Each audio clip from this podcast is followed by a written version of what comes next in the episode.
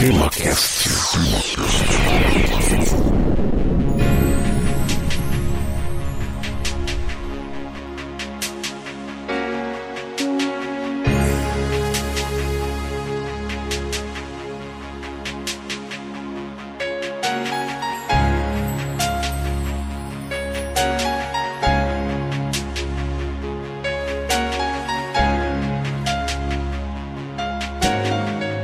bem, meus amigos, está começando mais um TemaCast. Aqui é Francisco Seixas e participará deste episódio o meu amigo Igor Alcântara. Pois é, ouvintes, então com esse tema aqui, já que né, esse ano é ano de Olimpíada no Brasil, vamos falar disso daí. Muito bem, gente, esse aqui é o episódio número 46 e hoje nós iremos falar. O Igor acabou de dar o um spoiler né, sobre as Olimpíadas. Aliás, né, cara, todo mundo já tá sabendo que se baixou o episódio, já tá lá o título, então isso não é novidade. A gente vai pro cast agora, mas como vocês já estão também carecas de saber, logo na sequência tem a leitura de e-mails e comentários, então vamos lá.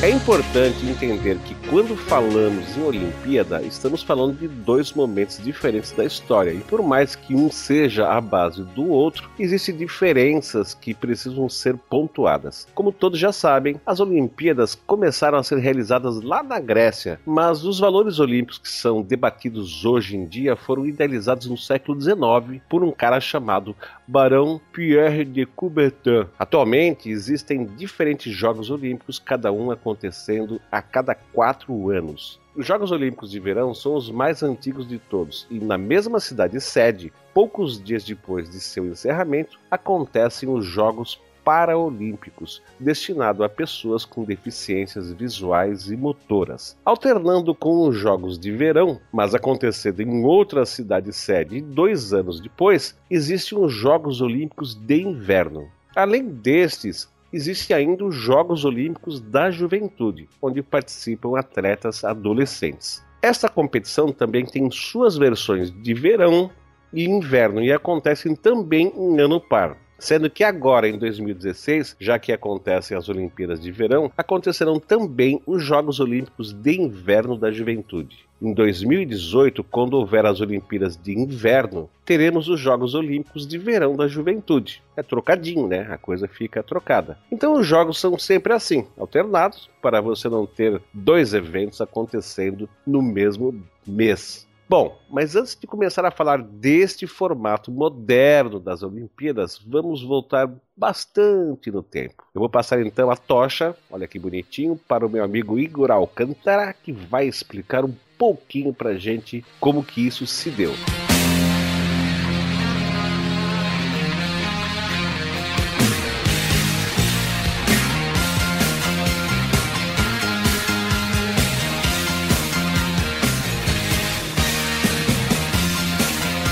Pois é, Francisco. É, como você bem disse, né, os Jogos Olímpicos eles possuem uma origem na Grécia antiga, né, e acredita-se que os primeiros jogos aconteceram ali por volta do ano de 776 antes da Era Comum, né, e duraram até 394 depois da Era Comum. Ou seja, a gente tem aí mais de 1100 anos de jogos sendo realizados na Grécia Antiga. Né? Isso, só para você ter uma ideia do, do tamanho, né, do tempo, é cerca de 10 vezes mais que o tempo em que nós realizamos as Olimpíadas do, do, da Era Moderna. Então, é realmente uma coisa que a gente tem que respeitar. Os jogos eles eram realizados né, entre as diferentes cidades-estados gregos, né, elas participavam das né, diferentes cidades-estados em homenagem a Zeus. Zeus. E assim como hoje em dia, eles eram realizados a cada quatro anos. Só que tem uma diferença: eles sempre aconteciam no mesmo lugar, na mesma cidade, a cidade de Olímpia. Daí a gente consegue imaginar de onde vem o termo Olimpíada, né? Exato. E o motivo exato do início dos jogos a gente não sabe, assim, exatamente com certeza. Mas existem algumas lendas em torno disso, né? Enfim, são, são lendas, existe todo o mito que os gregos eles tinham essa, essa tradição de criar mitos para explicar a origem das coisas. E a lenda mais difundida, existem diversas lendas diferentes, e só um parênteses aqui, isso é porque quando a gente fala em mitologia grega, ela não é uma mitologia, né? Cada cidade-estado grega, ela tinha a sua versão de determinados mitos, né? E a gente acaba tentando colocar tudo no mesmo balaio né, como se fosse uma coisa só, mas na verdade existem várias mitologias gregas. Então, a lenda, né, a história mais difundida em relação à origem dos Jogos Olímpicos, de acordo com a mitologia grega, ela diz que os Jogos foram criados por Heracles, né? Heracles que é o nome grego de um meio filho, digamos assim, um filho de Zeus, né, um meio deus, né? Mas que a gente conhece mais pelo nome latino dele, né, Hércules. Bom, Heracles, ele criou o estádio olímpico em homenagem, né, ao seu pai Zeus. Dizem que até em homenagem a ele mesmo. Logo depois ali a realizar aqueles 12 jobs, né, quer dizer,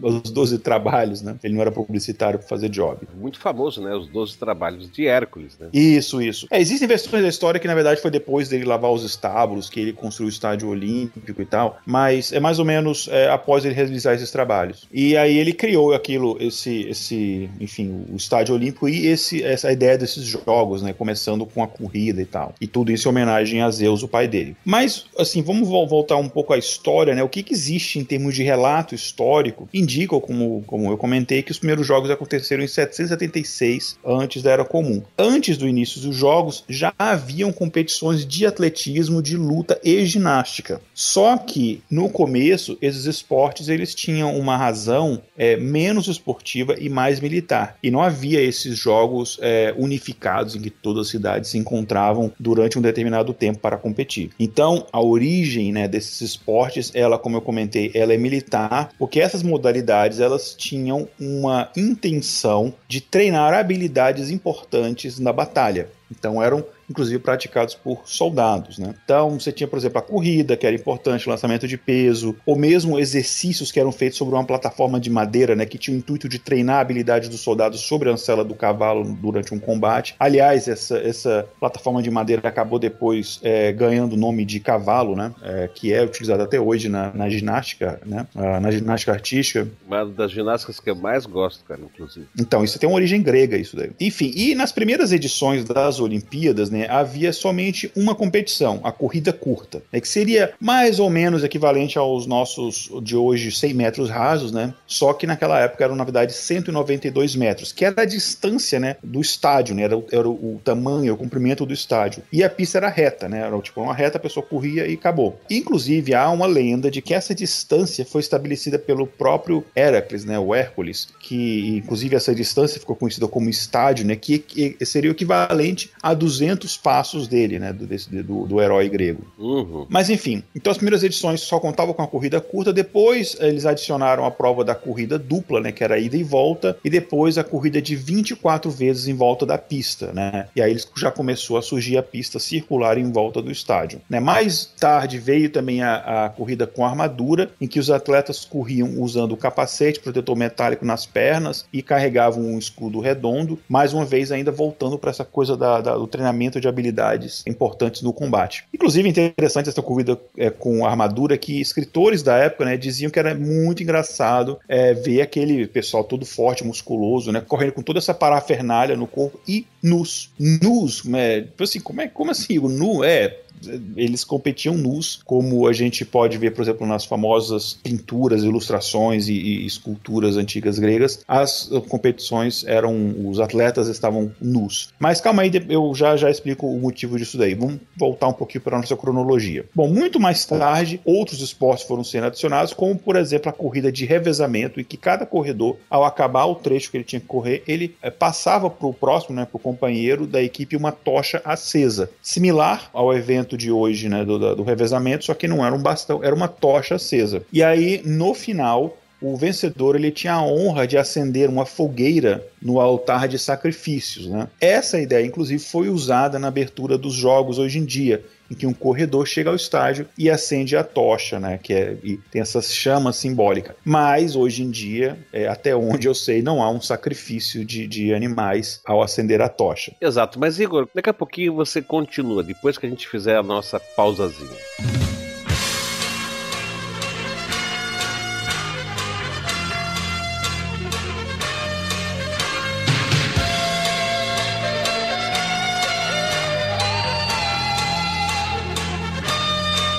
Corrida que hoje é muito conhecida, que existe nas Olimpíadas modernas, mas pasme você, não havia nas Olimpíadas da Grécia Antiga, é a maratona. Inclusive a prova hoje em dia que fecha as Olimpíadas. A ideia moderna da maratona é baseada num fato que aconteceu na Grécia Antiga, ou disse que aconteceu, né? Que quando, enfim, na, na guerra contra os persas, né? Quando os persas numa das várias guerras contra os persas, né? Quando eles desembarcaram em Maratona para atacar Atenas, um soldado ateniense ele correu 260 quilômetros em dois dias, né? Subindo essa, nessa região de Maratona, né, uma montanha, subindo essa montanha, inclusive, para avisar a cidade de Esparta né, e pedir ajuda contra a invasão à Grécia, né, que eles estavam sofrendo. Caramba, essa, essa foi forte, hein?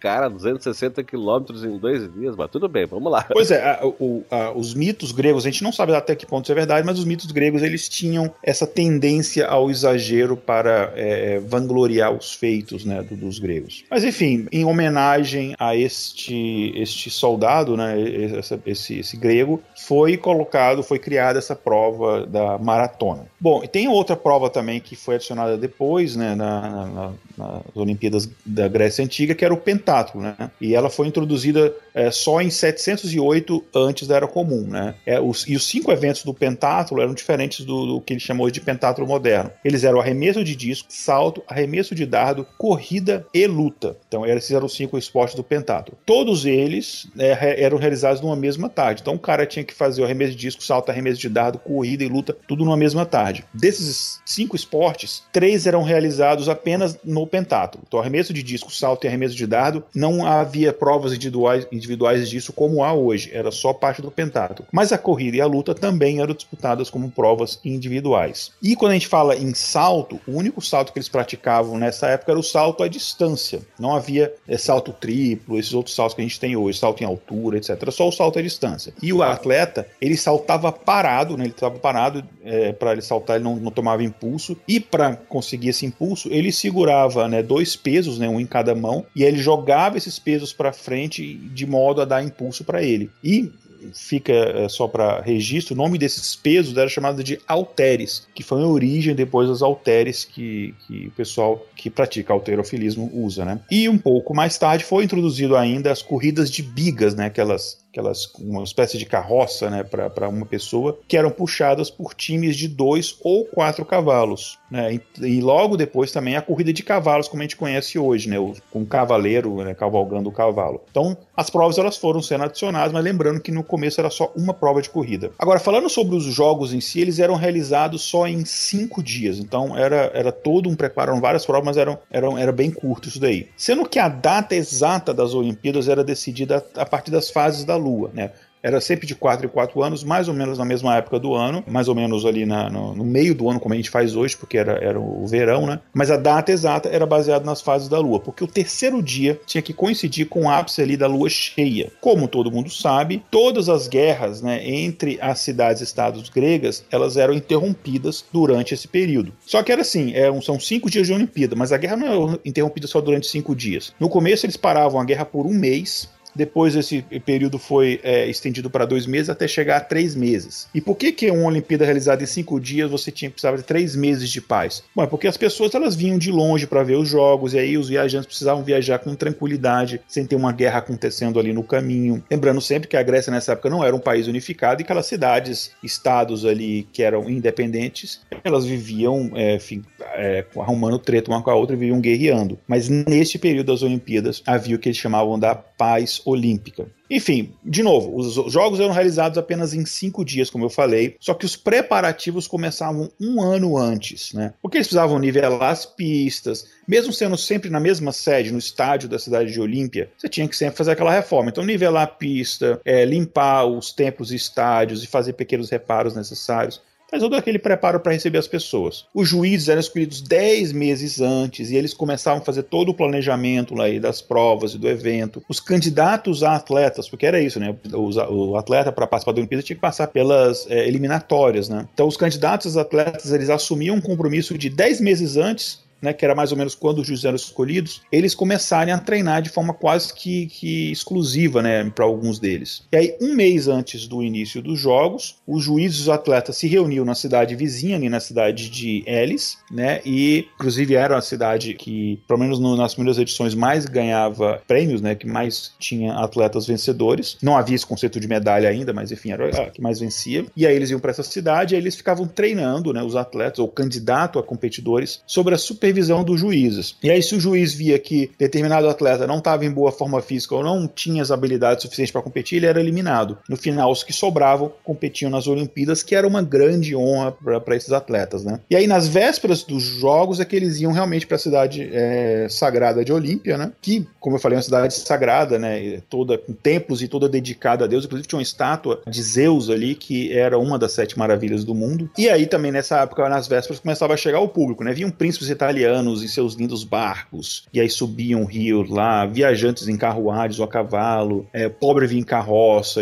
enfim, camelôs vendendo comida, bebida, comerciantes em geral vendendo todo tipo de produtos. Todo tipo de pessoa de todos os lugares do mundo conhecido iam para assistir às Olimpíadas. É, no estádio, o estádio, por exemplo, a gente tem uma, uma noção, ele cabia coisa de 40 mil pessoas, né? Só no estádio, sem contar as pessoas que estavam circulando pela cidade e tudo. Então, era o, o maior evento da época, né? E não é muito diferente do que acontece hoje, se a gente pensar de todo esse movimento de pessoas e comerciantes e comércio informal, etc. E aí havia, né, realmente a, a abertura das Olimpíadas ali no primeiro dia, como a gente há hoje, né? O, os atletas eles desfilavam no estádio ali e eles faziam juramentos aos deuses, né?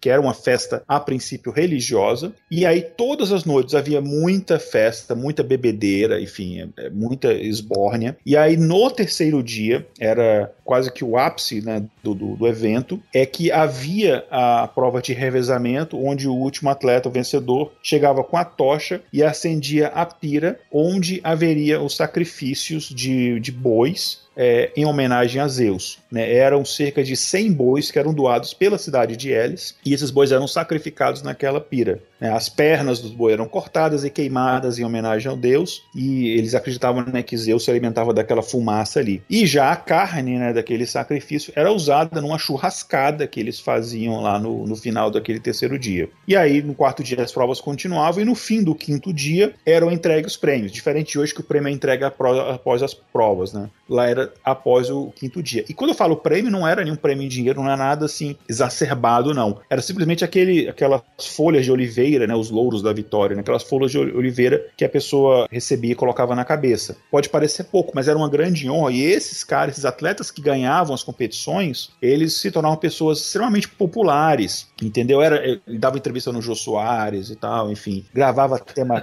gravava tema cast, na época só com o Francisco, que ainda não tinha nascido, enfim, tinha todo esse esse evento e tal, né? Idiota. Cara, tu fica falando bobagem aí, cara, mas eu, eu ainda tô com a minha memória presa lá nos caras peladão correndo, cara. Mas é, era assim mesmo que acontecia a coisa? O pessoal competia tudo peladão, cara?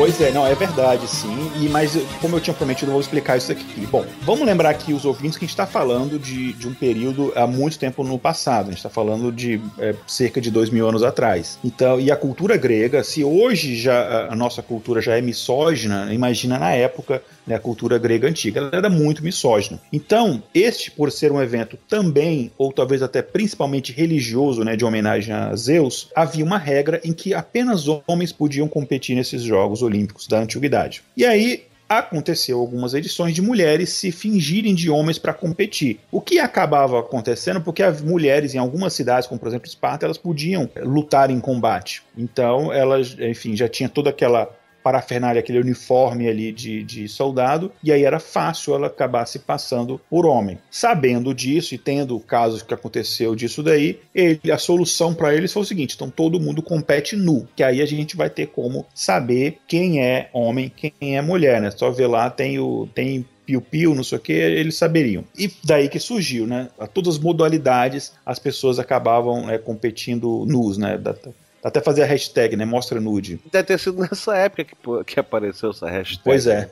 Bom, eu tô aqui com meu microfone mudo rindo um monte. Continua, pois é. cara. A mulher ela podia, no máximo, assistir aos jogos. E isso se ela fosse solteira. A mulher casada não podia nem assistir, né? Houve até um caso de uma mulher que era viúva de um, de um antigo campeão olímpico e que ela trouxe o filho para competir e ela se fingiu de treinador do filho. E o filho ganhou, e aí a mãe, toda feliz, né, pulou a cerca, ficou, enfim, foi lá abraçar o filho e o pessoal acabou percebendo por causa disso que ela era mulher. E daí é, ela não acabou não sendo punida porque, enfim, o, o falecido marido dela era um atleta muito famoso, tinha sido campeão, e deixaram para lá. Mas para evitar que isso acontecesse, depois foi criada uma outra regra, que também os treinadores tinham que estar nus. Mas isso tá virando uma. Isso tá virando uma esbórnia total. Pois é. Vamos então, lá. mulheres solteiras podiam assistir, mulheres casadas não. E aparentemente, acredito que a razão dessa discriminação contra as mulheres casadas era ligada ao aspecto dos jogos como um ritual religioso e de fertilidade. Então tinha esta coisa da mulher virgem poder assistir aquilo dali porque ela tinha essa pureza de pensamento e ia ver aquilo como uma coisa religiosa, não como uma coisa sexual, né? Claro, né, tinha também o motivo, né, do ciúme dos maridos que não queriam ver suas mulheres ali vendo aqueles é, atletas uh, fortes e tal, musculosos, é,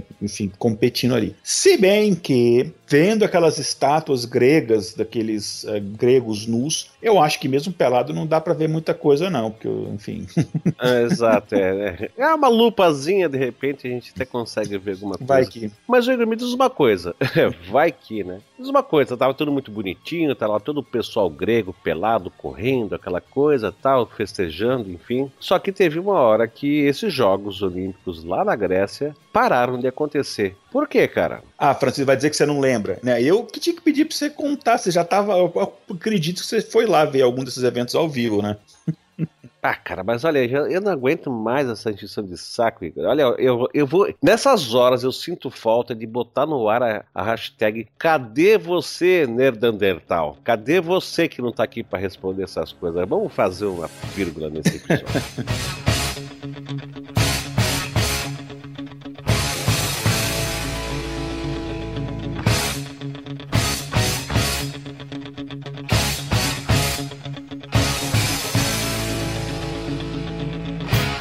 Pois é, bom, mas brincadeiras à parte, né? Foi por causa dos romanos, né? Claro. É, depois de um tempo, né? O poder das cidades gregas ele foi sendo reduzido e Roma é, passou a dominar aquela região e, enfim, boa parte do, do mundo conhecido. E os romanos eles chegaram a né, saquear alguns dos templos é, gregos para financiar suas guerras. Inclusive o imperador Calígula tentou levar a estátua de Zeus essa estátua de Zeus de Olímpia, que era uma das sete maravilhas do mundo, era enorme, lá para Roma, uh, não deu muito certo. E em 267, depois da Era Comum, né, uma tribo de bárbaros, e aqui a gente já estava começando a ter as primeiras levas de invasões bárbaras, né? É uma tribo de bárbaros vindo de onde hoje é, é a Rússia, né? Invadiu Olímpia e destruiu é, parte dos edifícios. Então já ficou mais complicado ainda realizar as Olimpíadas, mas elas continuaram acontecendo. E daí em 393 depois era comum, o imperador romano Teodósio, que foi o primeiro imperador cristão de Roma, proibiu todos os ritos pagãos. E como as Olimpíadas eram um, um, culto né, de homenagem, um evento de homenagem a Zeus, ele era considerado um rito pagão. Mas. Segundo a visão cristã, é evidente. Sim, obviamente, segundo a visão do cristianismo. Então, antes que o ouvinte venha depois me xingar e perguntar, não, mas você falou que Teodósio foi o primeiro imperador cristão, mas não foi Constantino, né? Calma, mas espera aí. Constantino ele era soberano do Império Romano do Oriente, né, que sede lá em Constantinopla. Aqui a gente está falando do Império Romano do Ocidente ainda. Então, o primeiro imperador cristão, poucos anos ali, alguns anos depois de, de Constantino, foi realmente Teodósio. E foi sob então o governo de Teodósio né, que aconteceu a última Olimpíada da Antiguidade. E mesmo depois das Olimpíadas acabarem, ficou muito difícil elas voltarem, né? Porque, por exemplo, em 426, né, no ano 426, o Templo de Zeus ele foi destruído por um incêndio. Possivelmente acredita-se que por ordem de Roma, né? E aí novas invasões, nova leva de invasões bárbaras, nesse caso dos visigodos, vândalos e outras tribos em menor número, foram acontecendo e mais coisas eram destruídas é, e a cidade, fim de Olímpia, ficava cada vez mais incapacitada de receber os jogos, né, de retomar esses jogos algum dia. E aí veio praticamente um golpe final, né, que no século V, um terremoto seguido depois né, de, uma, de uma série de, de tsunamis que causou uma grande inundação, destruiu o que restava da cidade, cobriu as ruínas com uma camada de vários metros de lama e, enfim, e aí realmente enterrou a cidade de Olímpia, né? A localização desse santuário, né, de Zeus é, e o templo, ela foi esquecida, né, por causa dessa destruição do terremoto. Só mais de mil anos depois, mil anos, em 1766, depois de séculos de esquecimento, esse local foi descoberto por um antiquário inglês, né? Aí a partir de 1875 foi empreendida uma escavação em grande escala naquela região e até os dias de hoje os trabalhos de pesquisa continuam. A cada ano a gente descobre mais coisas sobre a cidade de Olímpia, as ruínas né, da antiga cidade de Olímpia. Por isso, esse evento, né, as Olimpíadas, deixou de ser realizado por muitos anos até ele ser resgatado apenas no século XIX. Pois é, Igor, mas mesmo antes das Olimpíadas serem retomadas, elas eram lembradas e desde o século XVII havia eventos esportivos que usavam a expressão olímpico em seu nome. Mas claro, não eram as Olimpíadas como havia lá na Grécia e nem como a gente conhece hoje. O primeiro desses eventos foram os Jogos Olímpicos de Cotswold, que era uma competição anual realizada na cidade de Cotswold, na Inglaterra, e envolvia vários esportes. Essa competição foi organizada pelo advogado Robert Dover entre 1612 e 1642. L'Olympiade de la République Olha que chique, né? Era um festival anual que ocorreu na França na época da Revolução entre 1796 e 1798. Essa competição tentava resgatar alguns dos valores olímpicos gregos. A edição de 1796 foi o primeiro evento esportivo a adotar o sistema métrico como sistema de medidas oficial. Lá por 1850, na cidade inglesa de Wenlock, aconteceu a primeira classe olímpica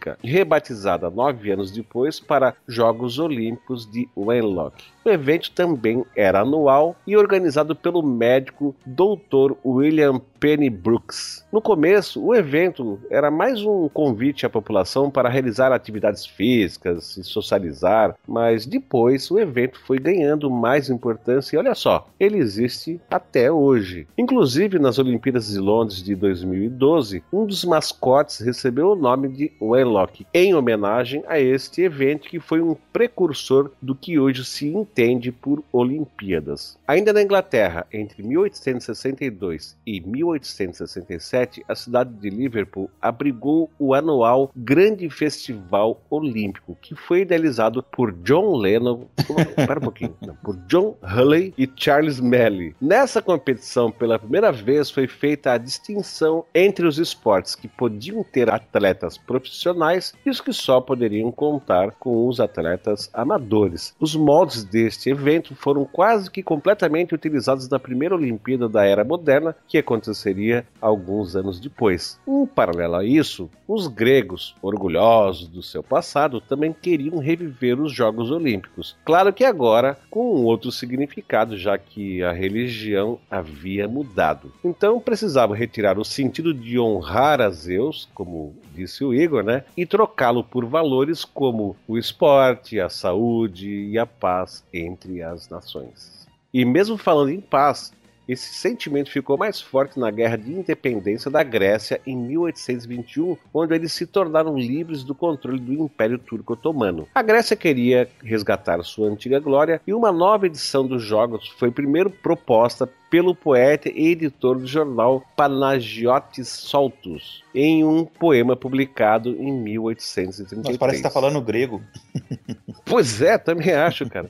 Um riquíssimo empresário e filantropo grego chamado Evangelos Zapas propôs ao rei Otto da Grécia financiar o renascimento das Olimpíadas, e assim foi feito em 1859. Este evento aconteceu na cidade de Atenas. Os atletas eram principalmente da própria Grécia e do Império Turco Otomano. Esse empresário Zapas custeou também a restauração de um antigo estádio da Acrópole ateniense para que futuros Jogos Olímpicos pudessem acontecer ali. Esse estádio abrigou os Jogos de 1870 e 1875. Nos Jogos de 1870, acredita-se que um total de 30 mil pessoas compareceram. Mas espera um pouquinho, esses ainda não eram os Jogos Olímpicos como a gente conhece hoje. Primeiro que o período não era necessariamente a cada quatro anos, e segundo que não era um evento mundial. Nenhum desses era, inclusive, que a gente citou até agora. Esses só aconteceram por causa de uma pessoa que foi aos Jogos Olímpicos de Wenlock em 1890, jogos esses que citamos agora há pouco, lembra? Inspirado na organização deste evento, ele fundou o Comitê Olímpico Internacional, que a gente conhece hoje como COI. Essa pessoa pegou as ideias do Enlock e mais as do grego Zapas, mas com algumas diferenças, tornar o evento como algo mundial e até por causa disso fazer com que a sede não fosse mais em um local fixo, mas que em cada edição os jogos acontecessem em um local diferente do planeta. Essa ideia era complexa, quase difícil de resolver numa Europa no fim do século XIX, mas pelo espírito desbravador deste homem e por estarmos vivendo numa época propícia para isso, que era o que? A nossa conhecida Belle Époque, ele acabou conseguindo fazer o que queria. Inclusive, você que está ouvindo a gente aqui, você pode dar uma pesquisadinha lá se você ainda não ouviu o episódio 40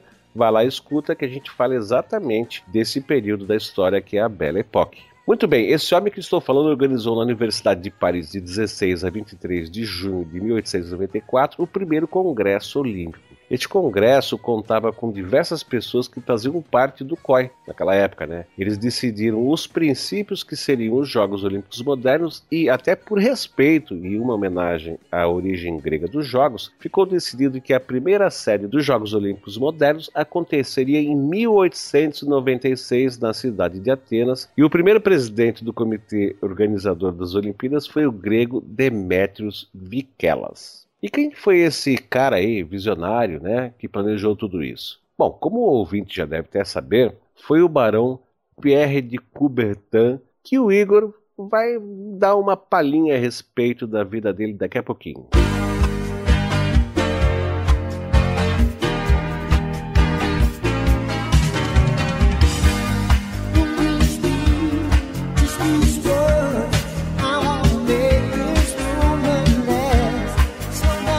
Bom, é isso mesmo, né? Bom, vamos entender melhor quem foi essa pessoa, né, o Pierre de Coubertin, e como se deu esse processo, né, de reviver as Olimpíadas. Bom, Pierre de Fred, que era o, o nome dele original, né, era um francês, nascido em Paris, na França, como a gente sabe, no dia 1 de janeiro de 1863. E aí depois ele ganhou um título de nobreza de barão de Coubertin. Ele tornou-se uma das maiores personalidades do esporte, né? Mas não é porque ele marcou algum gol numa partida de futebol, porque quebrou algum recorde mundial em corrida de atletismo, não. Mas é porque ele foi o homem, como a gente viu, que ele foi responsável por fazer renascer o que hoje a gente conhece como Jogos Olímpicos. Né? Ele era um grande estudioso de pedagogia educativa, foi orientado inclusive pelo mestre Thomas Arnold na escola de rugby da Inglaterra, e lá o barão fixou o seu primeiro objetivo, ensinar a língua inglesa na França, que já que ele estudou é, na Inglaterra, né? E a prática privada de esportes sem finalidade de de competição, como era praticado na Inglaterra. O esporte simplesmente como atividade física e como atividade social. Bom, então o Barão encontrou no início muito resistência né, por parte da França, porque existia a diferença de mentalidade entre os dois países, né, França e Inglaterra. Havia também, obviamente, uma, uma grande rivalidade entre França e Inglaterra, mas aí ele acabou combatendo esse fato com a criação de uma liga de educação física, na qual, nesta liga, ele atacava o velho sistema francês de ensino como um todo. Mas principalmente no que diz respeito à prática esportiva. Aí, em 1892, na Universidade de Sorbonne, durante a sessão da Associação Francesa de Esportes Atléticos, o Pierre de Coubertin, em uma palestra que ele estava dando, ele veio com a seguinte proposta, bem ousada: restaurar os Jogos Olímpicos. E em 1893, após ele ter passado quatro meses nos Estados Unidos, o Barão conseguiu um grande aliado para ajudar ele a trazer de volta os Jogos Olímpicos. E esse era o professor William Sloane, que mais tarde ele se tornaria um dos homens mais fortes desse movimento olímpico. Né? E em junho de 1894, Pierre promoveu o congresso aí que o Francisco citou. Inicialmente, a ideia era regularizar o esporte amador, né? mas, na verdade, ele discutia a restauração dos Jogos Olímpicos. Lembrando aqui que a ideia de associar a Olimpíada com o esporte amador tem a ver com esse, esse valor olímpico de você competir apenas como uma, um modo de, enfim, social, enfim, não simplesmente competir para vencer, mas competir para competir, né? Pela competição em si. Por isso. Vem aquela frase, né? O importante é competir e não vencer. Isso, né? isso. a gente sabe que quem compete quer vencer. Exatamente. Né? E isso tinha muito a ver com o amadorismo do esporte, que quando você se torna profissional, você depende de resultados para continuar mantendo seus patrocínios, etc. Então, por isso que muitos esportes olímpicos, até hoje, você precisa ser um amador para poder competir. Bom, então neste congresso aí, né, houve representantes de 11 países diferentes, né? Havia no total 79 congressistas, representando 49 entidades esportivas. Então, esse congresso, que esses membros iniciais do COI eram basicamente representantes de diversas entidades esportivas de diversos países. Representante do atletismo, representante do remo, do hipismo, etc. Enfim, diversos esportes. E aí foi realizado esse congresso, e esse congresso chegou com uma, uma série de princípios né, que deveriam ser respeitados para a restauração dos Jogos Olímpicos. E entre eles a gente pode citar aqui, por exemplo, a celebração de quatro em quatro anos, como era na Grécia Antiga. Uh, outro era a modernização do programa esportivo, ou seja, não seriam os mesmos esportes da Grécia Antiga, mas esportes praticados na atualidade. A rotatividade dos jogos entre as principais cidades do mundo. Então, isso já seria diferente da Grécia, não seria na mesma cidade sede. Cada edição seria numa cidade diferente. E aí, exclusão de provas infantis e escolares. Né? Você tinha que ter uma determinada é, idade para competir. E a criação do Comitê Olímpico Internacional, o COI, né? e a realização da primeira edição dos Jogos Olímpicos da Era Moderna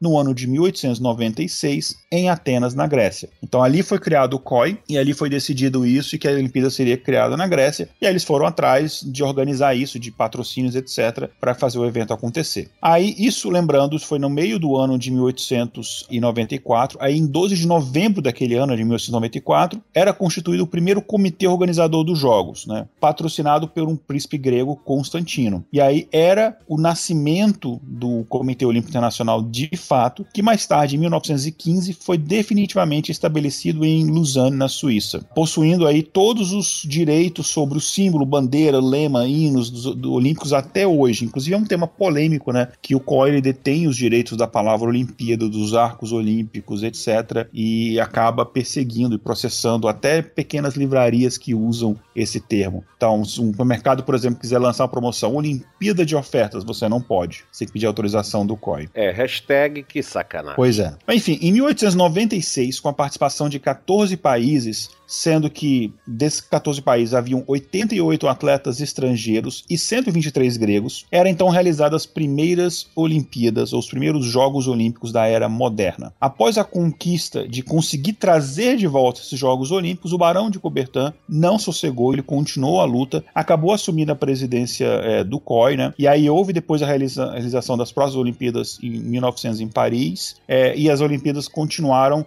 é, sendo realizadas de quatro em quatro anos. E chegando, por exemplo, em 1912, onde foram realizados os Jogos em Estocolmo, na Suécia, e ali houve também a inclusão do pentátulo moderno. E foi também nessa edição, em 1912, que se criou a bandeira olímpica e o juramento olímpico, como a gente vai falar mais adiante. Aí, em 1920, né, o Barão de Coubertin recebeu o Prêmio Nobel da Paz, em homenagem à sua devoção a esse espírito olímpico. Já em 1925, ele já estava cansado enfim, de tanto trabalho, já estava com certa certa idade. Aí ele passou a presidência do COI para o conde Henri de Bailet, da Bélgica. E aí, em 1937, na cidade de Genebra, na Suíça, o barão de Coubertin teve um ataque fulminante do coração e morreu ali, já pobre, isolado, um pouco até esquecido, né? Que já tinha abandonado a presidência do COI já há alguns anos. E mais, com a morte dele, ele foi é, extremamente reconhecido, e inclusive o seu coração foi transportado para a cidade de Olímpia, na Grécia, onde está até hoje em um mausoléu. Olha que bacana. Pô, legal mesmo. E aí tem uma frase dele muito legal que, é o, que ele fala o seguinte: o importante não é vencer, mas competir e com dignidade. E esse era o lema adotado né, pelo Pierre de Coubertin. E essa frase, né, como o Francisco falou, o importante não é vencer, é competir, é frase do Barão de Coubertin. Exatamente. Então daqui a pouquinho a gente vai continuar.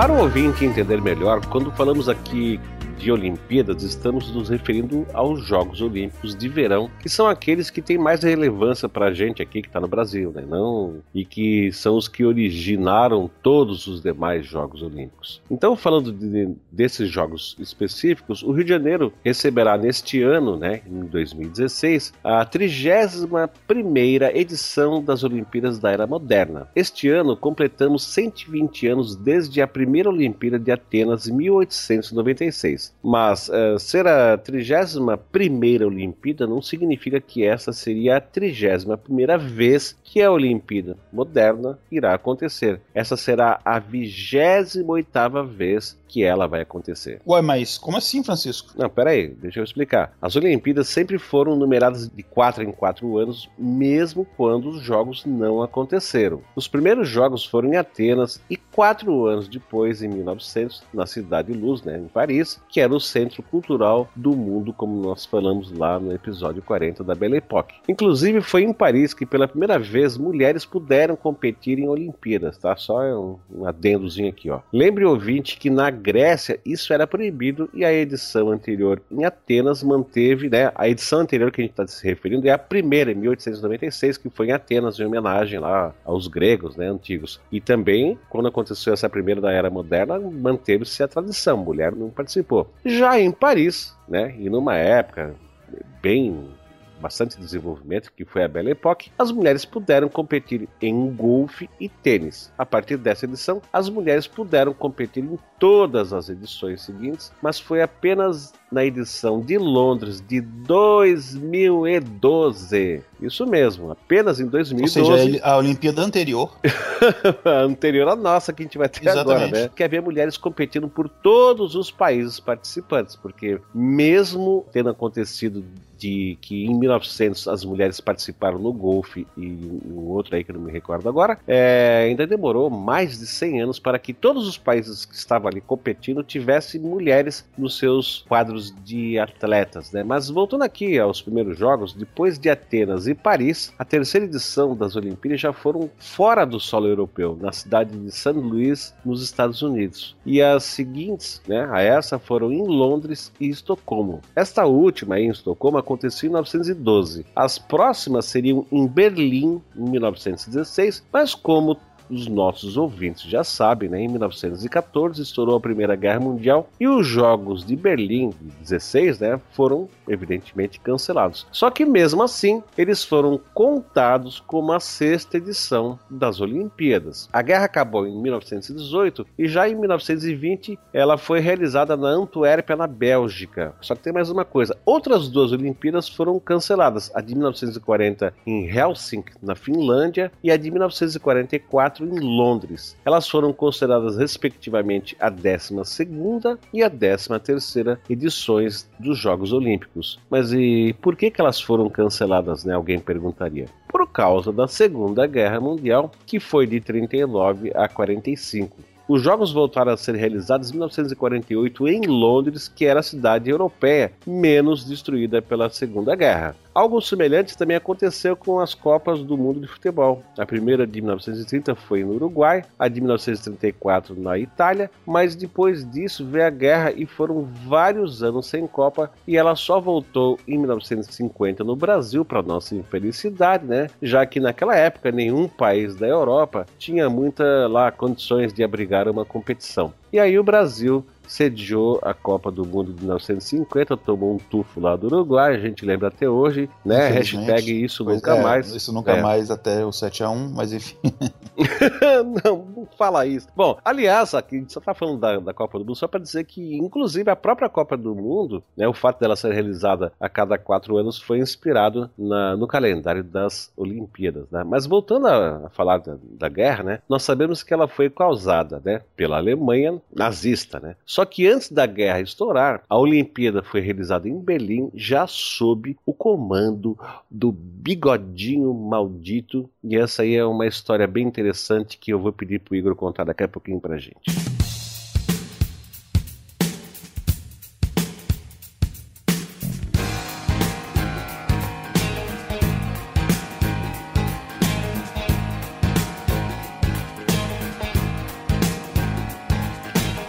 Pois é, o Hitler, né, antes de virar nome de depilação, ele acabou. Uh... Mas que que é isso, cara? Hoje não tá terrível. É, ele foi, né, o, o, o Führer, né, o líder alemão, e ele era o líder alemão durante as Olimpíadas de Berlim em 1936. Essas Olimpíadas, né, de Berlim em 36 aconteceram na, né, na, no governo da Alemanha nazista, que estava, né, como, como eu comentei, sob o domínio do austríaco Adolf Hitler. Sim, ele era austríaco, ele não era alemão, mas mas imagine aqui que uh, houve ali uma grande crise financeira que abalou o mundo inteiro em 1929. A Alemanha foi um dos países que mais sofreram com essa crise, né? É, além disso, e principalmente é importante lembrar que a Alemanha perdeu muito com a derrota na Primeira Guerra Mundial, principalmente por causa das condições que foram impostas ao Tratado de Versalhes, entre outras coisas. A Alemanha, por exemplo, teve que pagar pelos custos da guerra, então isso deixou a economia alemã muito é, deficitária. Mas mesmo assim, depois de alguns anos, a economia alemã começou aos poucos a se reerguer e ela começou aos poucos a, a mostrar alguns sinais positivos. E aí esse crescimento acabou dando uma certa notoriedade à Alemanha e capacitou-a a se candidatar novamente a receber uma Olimpíada. Lembra que ela tinha sido escolhida em 1916, seriam os primeiros jogos a serem realizados na Alemanha, mas os jogos foram cancelados por causa da Primeira Guerra Mundial, e aí, de fato, nenhuma Olimpíada tinha acontecido no solo alemão, apesar dela ter sido a suposta sede dos Jogos de 16. Então, em 1931, a Alemanha acabou sendo escolhida como a sede dos Jogos Olímpicos de 1936, né? E a cidade sede Berlim. Mas ali já no início dos anos 30, né, o jovem partido nazista ele começava a se destacar bastante na política com um discurso, inclusive, muito xenofóbico, enfim, um discurso que tentava encontrar culpados ali para a crise alemã, para os problemas alemães e tal, e acabou ganhando é, uma popularidade muito grande, acabou conseguindo alguns assentos ali no parlamento, até que, através de várias ações, inclusive é, é, nos bastidores, o Adolf Hitler chegou ao cargo de chanceler, que seria um equivalente ao primeiro-ministro, e posteriormente né, o cargo de líder supremo, né, o Führer. É, isso aconteceu, né, ele chegou ao poder, e de fato, no ano de 1934, dois anos antes das Olimpíadas de Berlim serem realizadas. Até então, até antes de chegar no poder e no começo, né, o, o Hitler fazia discursos dizendo que era um absurdo a Alemanha sediar os Jogos, que era um gasto muito grande, que aquele dinheiro poderia ser é, utilizado de outras formas, que não dava para você poder receber uma Olimpíada num momento de crise como esse, etc. Enfim, mas depois ele começou a perceber que as Olimpíadas eram um evento com um poder muito grande de aglomeração de massas, né, como ele mesmo dizia, né? E os Jogos Olímpicos, por causa disso, acabaram ganhando a simpatia dele, ele mudou de opinião. E aí ele e o ministro de propaganda dele, né, o famoso Goebbels, acharam que aquela ali era uma boa oportunidade dele mostrar ao mundo, né, o, as grandezas da Alemanha, né, a grandeza germânica e principalmente ele mostrar para o mundo a superioridade da raça ariana. E aí sendo assim, né, o, o partido nazista que já estava no poder, né, ele, enfim, não poupou gastos, gastaram mesmo, e, enfim, o governo foi fazendo os melhores estádios que podia, melhor infraestrutura, né, na época. Só pra você ter uma ideia, o estádio olímpico construído para os Jogos de Berlim, ele foi 30 vezes mais caro que o estádio olímpico construído para receber as Olimpíadas anteriores, que foram em Los Angeles, né, custou, na época, o equivalente a 30 milhões de dólares, que hoje pode parecer pouco, né, para construir um estádio, mas que, se você pensar em 1936, era muita grana. Era uma baba de Sim. grana, cara. Bom, então o governo alemão preparou uma Olimpíada para bater todas as outras, seja em luxo, em grandiosidade, é, enfim, para ser realmente a melhor, porque ele queria é, fazer essa propaganda de mostrar a superioridade alemã. E aí Hitler assumiu, é, esses é, esforços foram mais intensificados e, inclusive, com propagandas educativas em escolas e na rádio e na televisão que tinha sido inventada recentemente, que estava exaltando para o povo alemão, tentando engajar o povo alemão, exaltando o poder de união das massas que os Jogos Olímpicos poderiam causar e que era importante a Alemanha causar um bom impacto né, para o resto do mundo. Só que a gente sabe, óbvio, né, que Hitler não era nenhum bobo, ele não estava ali a fim de seguir esses ideais olímpicos de justiça e paz. O que ele queria era ganhar de qualquer guerra, assim como em qualquer qualquer guerra, né? Ele queria. Então, no ano de 1936, em 1 de agosto, foi realizado a cerimônia de abertura dos Jogos Olímpicos de Berlim, que contaram na época com é, uma presença recorde de 49 nações sendo ali representadas, com mais ou menos 4 mil atletas, né? Para ser preciso, 3.963, é, sendo que destes 328 mulheres em 22 esportes diferentes nas Olimpíadas. E aí houve esse desfile né, bem grandioso da cerimônia de abertura, que contou com um público no estádio de 100 mil pessoas, que ficaram, inclusive, muito bem é, acomodados, né, confortavelmente ali no estádio olímpico, lá em Berlim. Inclusive, é uma cena que os jornalistas na época, eu lembro até com um certo pavor, que é uma coisa que eles falaram que dava medo, o público fazendo a saudação nazista quando o Hitler apareceu no camarote ali, onde ele, no púlpito onde ele ficava. E aí, ao final da cerimônia de abertura, chegou né, um corredor com a tocha olímpica e acendeu a pira olímpica. E aqui há um fato inédito, né? A tocha olímpica, ela passou a ser introduzida nesses Jogos Olímpicos modernos nos Jogos de Amsterdã em 1928. Então, duas edições anteriores. Só que é, simplesmente havia a tocha olímpica e essa tocha olímpica acendia a pira. O conceito de atletas correrem com a tocha é, é, vindo lá da cidade de Olímpia até Berlim, enfim, como se houvesse aquela chama olímpica dos gregos fosse trazida até a cidade sede atual, isso foi uma invenção do Hitler, acredite ou não, é, e foi usado pela primeira vez nessa Olimpíada. Né? E, e o Hitler fez isso porque ele queria, né, de todas as formas, conectar é, o, o, presente alemão com a grandiosidade da antiguidade. Então ele fez isso para, enfim, para como propaganda mesmo, né, para mostrar. E aqui é bom, é, é, é, claro, deixar que quando Berlim foi escolhido como sede dos Jogos em 1931, né, vamos só enfatizar isso aqui. O Hitler não tinha chegado ao poder ainda, né? Então a, a Alemanha foi escolhida como sede antes do Hitler se tornar o líder do país. Quando ele se tornou Führer, e aí foi que ele começou com as suas é, medidas antissemitas, muitos países países pensaram em boicotar os jogos e não mandar atletas. Mas no final, que fique claro, apenas um país boicotou as Olimpíadas de Berlim por causa do antissemitismo, né? por causa do tratamento que, que a Alemanha dava aos judeus, que foi a Irlanda. Só ela. Todos os outros países ficou só na promessa, mas acabaram mandando. Aliás, para deixar as coisas claras, o antissemitismo nessa época não era exclusividade da Alemanha. Né? Os próprios Estados Unidos retiraram dois atletas judeus da prova de revezamento 4 por 100 um dia antes da competição. E isso foi uma atitude antissemita. Então, atitudes assim, elas foram repetidas, inclusive, por outras nações também. Então, o antissemitismo, ele era uma coisa generalizada na Europa naquela época. Mas voltando aqui para o tema Olimpíadas. As Olimpíadas, nessa época, já tinham a duração mais ou menos que tem hoje, né? 15 dias. E elas foram extremamente bem organizadas, né? Como os alemães normalmente organizam tudo muito bem. No final, né, as Olimpíadas terminou com a Alemanha em primeiro lugar no quadro geral de medalhas, né? Elas ganham 89 medalhas, sendo 33 de ouro. E deixando deixando os então campeões né, de quase todas as edições dos Estados Unidos na segunda colocação com 24 medalhas de ouro, 56 medalhas no total. Isso era algo que o Hitler esperava, só que ele esperava uma vitória mais esmagadora ainda dos alemães, né, do grupo racial arianos, que na verdade nem existe, mas vamos usar esse termo que era o termo que ele utilizava. Mas aqui vem a parte mais legal, na minha opinião, desses jogos. A expectativa do Hitler ela foi frustrada, principalmente no esporte em que ele mais queria ganhar, que era o atletismo, que era o esporte mais nobre, é ainda hoje considerado o esporte mais nobre né, do, do, das Olimpíadas, por causa dessa ligação com as Olimpíadas antigas. Eram os esportes praticados nas primeiras edições olímpicas na Grécia Antiga. Então, nesses, principalmente, o Hitler queria dominar, que são, enfim, os esportes também que demonstram mais capacidade física. Né? Só que essa, essa expectativa do Hitler foi frustrada pela vitória ali de um pequeno grupo de atletas negros norte-americanos que levou a maior parte das medalhas no atletismo. Quer dizer, não bastava não ser alemão, era negro ainda. Então isso pro Hitler deve ter sido péssimo, né? Deve ter tido um ataque de urticária. É, e além disso, né, os alemães também fracassaram muito em vários esportes coletivos, né? É, isso, esportes para, para os, pelos quais assim os alemães treinaram pesadamente anos a fio, que era uma política de Estado praticamente conquistar o máximo de medalhas possível. Inclusive, um parênteses aqui, né? Tanto os Estados Unidos quanto a União Soviética usou as Olimpíadas durante muito tempo para conseguir, é, para tentar mostrar a superioridade de um regime sobre o outro, para fazer propaganda é, de regime, né? Um contra o outro, né? Comunismo contra o capitalismo e vice-versa. Bom, e olha que o Hitler ele queria até proibir atletas judeus e negros de participarem dos jogos, né? Mas Vários países ameaçaram boicotar e aí ele acabou mudando de ideia muito a contragosto e acabou admitindo que atletas negros e judeus participassem dos jogos e no final acabou vendo aquilo até uma oportunidade de mostrar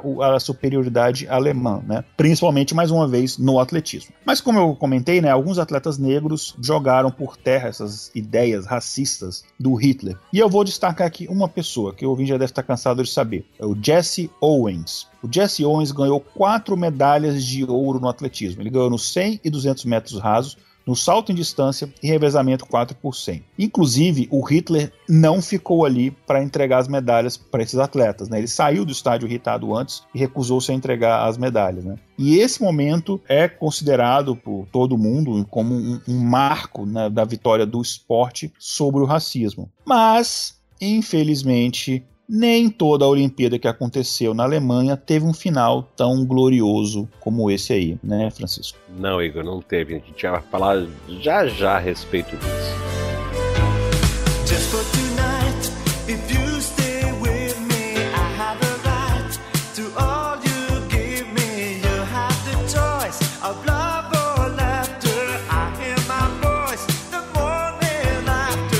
Bom, vamos falar de outra Olimpíada em solo alemão, só que dessa vez na cidade de Munique. As festividades já se encontravam lá pela segunda semana. Era dia 5 de setembro de 1972. Oito palestinos do grupo terrorista Setembro Negro, suspeito de ser ligado à OLP, né, que é a Organização para a Libertação da Palestina, invadem a Vila Olímpica de madrugada, matam dois membros da equipe de Israel e fazem outros 11 deles de refém. O objetivo desse pessoal aí, desses terroristas, era conseguir a libertação de mais de 200 árabes presos lá em Israel. Só que o governo israelense foi implacável e se recusou a negociar com os terroristas. Bom, após 15 horas de negociação, os palestinos aceitaram uma proposta da polícia que seria o seguinte: seguir de helicópteros até um aeroporto, onde um avião os levaria para o Egito com os 11 reféns. Mas o plano, na verdade, era outro. O plano era levar os palestinos até a base aérea de E emboscá-los e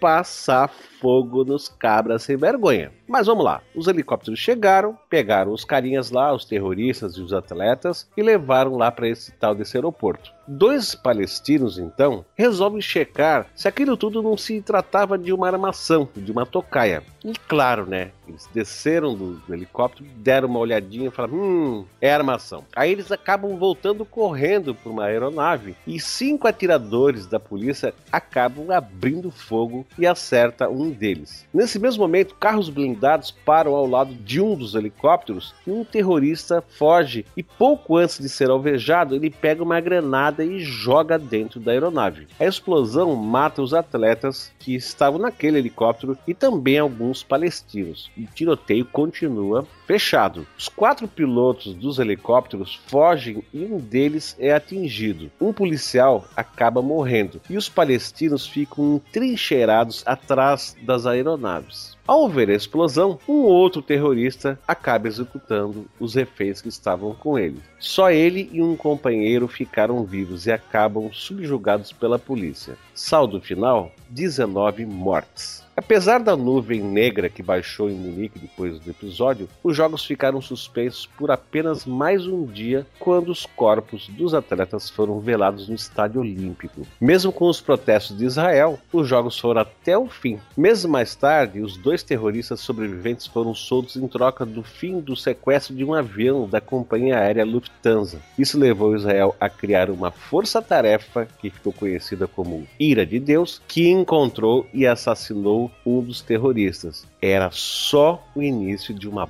bola de neve que até hoje não para de crescer, não é mesmo, Igor? É, por causa disso, né, Israel acabou ordenando o Mossad, né, pra ir atrás desses terroristas que eram soltos e tal, e ia matando um por um mesmo, é, de forma secreta. Eles não admitem, obviamente, né? E só complementando aqui, há um filme bem bacana chamado Munique, né, que fala desse episódio. É um filme bem bem interessante. Bom, agora vamos sair um pouco dessa linha do tempo, né? A gente estava em 1972 e vamos falar dos Jogos Olímpicos de 1996, né? Mas por que exatamente esses? Bom, porque se o ouvinte lembra bem, os primeiros Jogos Olímpicos da Era Moderna são de 1896. Então, esses foram aqueles que comemoraram 100 anos das Olimpíadas Modernas. Então, nada mais justo do que realizá-los de novo em Atenas, né? Bom, só que não foi isso que aconteceu. E aqui o que eu vou falar não é nada oficial, mas enfim, uh, é o que acredita que realmente aconteceu. O principal patrocinador das Olimpíadas era a Coca-Cola. Então eles fizeram uma enorme pressão nos bastidores, um lobby muito grande, para que os jogos fossem realizados na sua cidade sede, Atlanta, nos Estados Unidos. Bem, como eu falei, não é a versão oficial, mas é o que muita gente acredita, é o que muita gente acha que provavelmente é o que aconteceu, porque havia um sentimento muito grande de que essas Olimpíadas deveriam ser em Atenas e acabou acontecendo em Atlanta. Coincidência ou não, é a sede do principal patrocinador. Na época, né, vários membros votantes do COI, que, que, enfim, esses membros que acabam escolhendo a cidade sede, foram acusados de suborno, de, enfim, de terem se vendido e recebido dinheiro por isso, mas no final nada ficou provado e as coisas acabaram ficando por isso mesmo. As Olimpíadas já foi polêmica já na escolha da sede. E nas Olimpíadas em si, os jogos enfrentaram vários problemas, principalmente por causa do trânsito em Atlanta, que é caótico, e eu posso falar isso de experiência própria, porque é, eu já fui em Atlanta inúmeras vezes, a empresa em que eu trabalho, a sede é em Atlanta, então eu já fui lá muitas vezes, ela tem ao lado de Los Angeles o pior tráfego, o pior trânsito dos Estados Unidos. Imagina na época do, de Olimpíadas, então devia ser caótico realmente. Foi realizado, enfim, no meio do ano, e em Atlanta faz muito calor no verão, então havia um calor extremo durante boa parte das competições, é, de atleta, inclusive passando mal em algumas competições a céu aberto, né? E, enfim, falando aqui em, em calor, né? Mas houve um, um, um, episódio, talvez um dos mais emocionantes das Olimpíadas de Atlanta, que a gente comentou, inclusive, num, num, num dos episódios anteriores, que foi com Muhammad Ali, aqui já aposentado, já com uma certa idade, né? Mas ele foi, é, teve a honra de ser o atleta que acendeu a pira olímpica, né? Levou o último a levar a tocha olímpica até a pira. E foi emocionante porque ele já estava sofrendo, é, enfim, nitidamente já estava com um estágio avançado da doença de Parkinson, né? Então ele segurando aquela a tocha olímpica todo tremendo, né? Foi uma coisa bem bacana. E também foi emocionante por causa da, da, daquela história que a gente comentou no episódio do Muhammad Ali, que ele jogou a medalha que ele ganhou nos Jogos de Roma em 1960 no Rio, né? Revoltado por causa do racismo que ele sofria. E por conta disso, o COI acabou oferecendo para ele uma outra medalha de ouro em substituição àquela que ele tinha jogado no Rio. E, mas se você quiser saber mais, volta alguns episódios aí, se você não escutou ainda, e ouve lá o episódio que a gente falou do Mohamed Ali, que a gente comenta isso com mais detalhe. Mas houve um talvez maior, talvez não, com certeza o maior momento negativo dessas Olimpíadas, que foi o atentado à bomba que aconteceu no Centennial Olympic Park, é, que inclusive, se você for em Atlanta, eu recomendo passear, é um lugar bem bonito. E houve um atentado à bomba lá, que foi um parque construído com, inclusive, dinheiro de doação das pessoas para as Olimpíadas, e esse ataque à bomba acabou matando duas pessoas.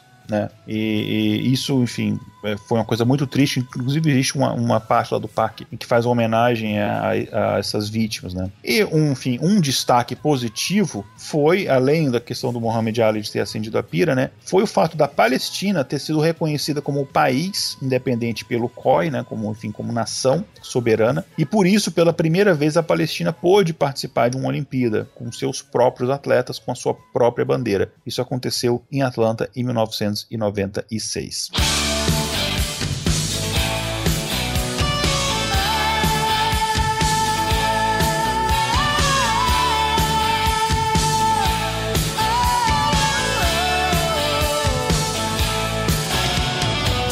Mas ainda a gente tá falando aí de Jogos Olímpicos de verão, né? Jogos Olímpicos de inverno. A gente até falou que, inclusive, esse que vai acontecer aqui no Brasil em 2016 é o, é o, é Jogos Olímpicos de verão. Mas como a gente comentou lá no começo, não é apenas eh, de Olimpíadas de verão que o COI vive, né? Que ele existe só para isso. Por questões climáticas, vários esportes não podiam ser incluídos nos Jogos Olímpicos. Eu estou falando de esportes de que são é, feitos, né, executados na neve ou no gelo, que se fossem incluídos, né, nos Jogos Olímpicos de verão, teriam que mudar as datas dos jogos, que normalmente acontece no meio do ano, e reduzir muito os locais candidatos a sede. Não bastasse isso, não teria como ter numa mesma competição esportes de verão e de inverno. Que como é que se faz uma prova de atletismo a céu aberto com temperaturas negativas? Ou então, como é que você vai ter numa mesma estação neve, gelo e, né, e, e sol e calor. Isso, é. Como é que você vai fazer, por exemplo, uma prova de remo num lago congelado? Né? Então, enfim, é, não dá para você conciliar. Então fica aqui claro que os esportes de inverno precisam ser disputados de forma separada dos esportes de verão, né? os, os esportes de inverno no inverno. A primeira vez que houve uma competição internacional reunindo vários esportes de inverno foi lá em 1924 na cidade francesa de Chamonix. Era a Semana Internacional de Esportes de Inverno. Em 1926, o COI deu o status de Olimpíadas uh, para esses jogos e passou a então organizá-los também. Coincidência que em 1924 as Olimpíadas de Verão foram em Paris. Então, no começo, os Jogos Olímpicos de Inverno aconteciam no mesmo país sede que as Olimpíadas de Verão e no mesmo ano. Então, o que acontecia é que no mesmo ano um país ele hospedava, ele sediava uh, duas Olimpíadas, né? A de verão e de inverno. Bom, pelo menos essa era ou foi a tentativa. Em 1928, por exemplo, os Jogos de Verão foram em Amsterdã, onde pela primeira vez foi usada a tocha olímpica, e as de inverno foram já lá na Suíça. Isso aconteceu até a quarta edição na Alemanha em 1936, ano em que Berlim sediou os Jogos de Verão e Garmisch-Partenkirchen sediou os Jogos de Inverno.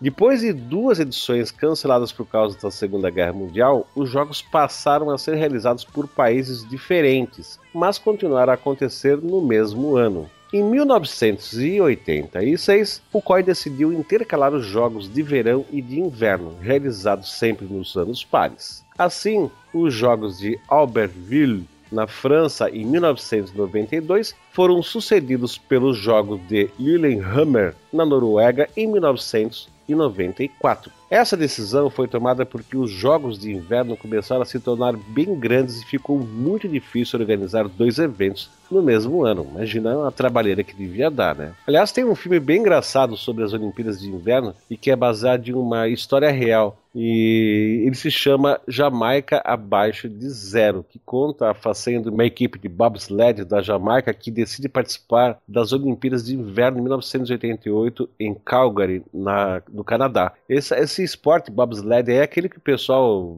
vai deslizando né, num, túnel, num túnelzinho, uma coisa isso, assim, isso, não é? Isso. Tipo, tipo um tobogã, né? Que inclusive é perigosíssimo, né? Exato, é. Bom, os últimos jogos foram em Sochi, na Rússia, em 2014 e os próximos serão em 2018 em Pyeongchang, na Coreia do Sul. E nós estamos falando, evidentemente, dos Jogos do inverno. Pois é, e além das Olimpíadas de Verão, além das Olimpíadas de Inverno, existe outra competição olímpica que é muito importante e que o Rio também vai sediar este ano, que são os Jogos Paralímpicos. Né? Os Jogos Paralímpicos são o maior evento esportivo mundial envolvendo pessoas com deficiência. Eles incluem atletas né, com deficiências físicas, né, deficiência de mobilidade, amputações, cegueira ou paralisia cerebral, além de deficiências mentais. Ele foi realizado pela primeira vez em 1960 em Roma, na Itália, e e tem sua origem em Stoke Mandeville, na Inglaterra, onde aconteceram as primeiras competições esportivas para pessoas com deficiência. Né? E na, naquela época né, era uma forma de reabilitar militares que foram feridos na Segunda Guerra Mundial. Aí era um incentivo né, para esses militares eles se esforçarem para se reabilitar para poderem competir. Ah, o sucesso das primeiras competições né, acabou proporcionando um rápido crescimento de todo o movimento paralímpico, que já em 1976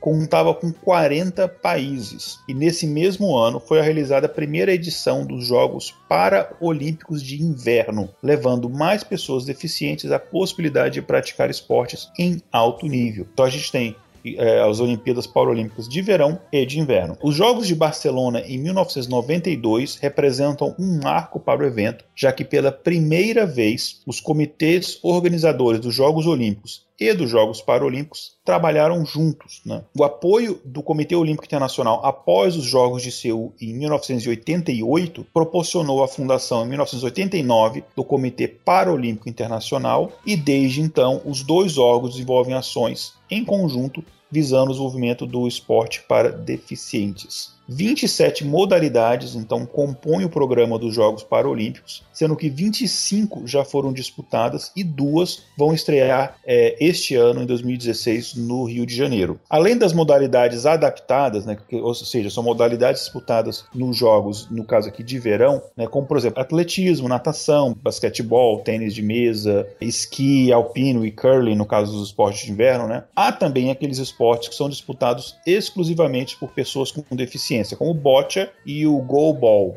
né, e também o futebol de 5. É, esses não são disputados nas outras Olimpíadas. Ao longo da história, né, a gente tem diversos atletas com deficiência que participaram também das edições dos Jogos Olímpicos, digamos, uh, mais antigos. Né? É, inclusive conseguiram é, resultados expressivos. Mas houve um caso único de um atleta profissional que fez o caminho inverso, ou seja, ele competiu nos Jogos Olímpicos de Verão e depois nos Jogos Paralímpicos. Eu estou falando aqui do esgrimista húngaro Paul Sekeres, né, que ele conquistou uma medalha de bronze em 88 em Seul. Após os Jogos, ele sofreu um acidente de carro e que o deixou paraplégico. E aí depois ele participou, após isso, de mais cinco Jogos Paralímpicos. E falando no Brasil, né, que vai sediar esse ano os Jogos, né, ele tem conseguido destaque cada vez maior nas últimas edições dos Jogos Paralímpicos. Né? O país ele estreou em 76 e conquistou a sua primeira medalha já na edição seguinte. E em 2008, pela primeira vez, ele encerrou a, a, competição no quadro de medalhas ali entre as 10 é, nações, né,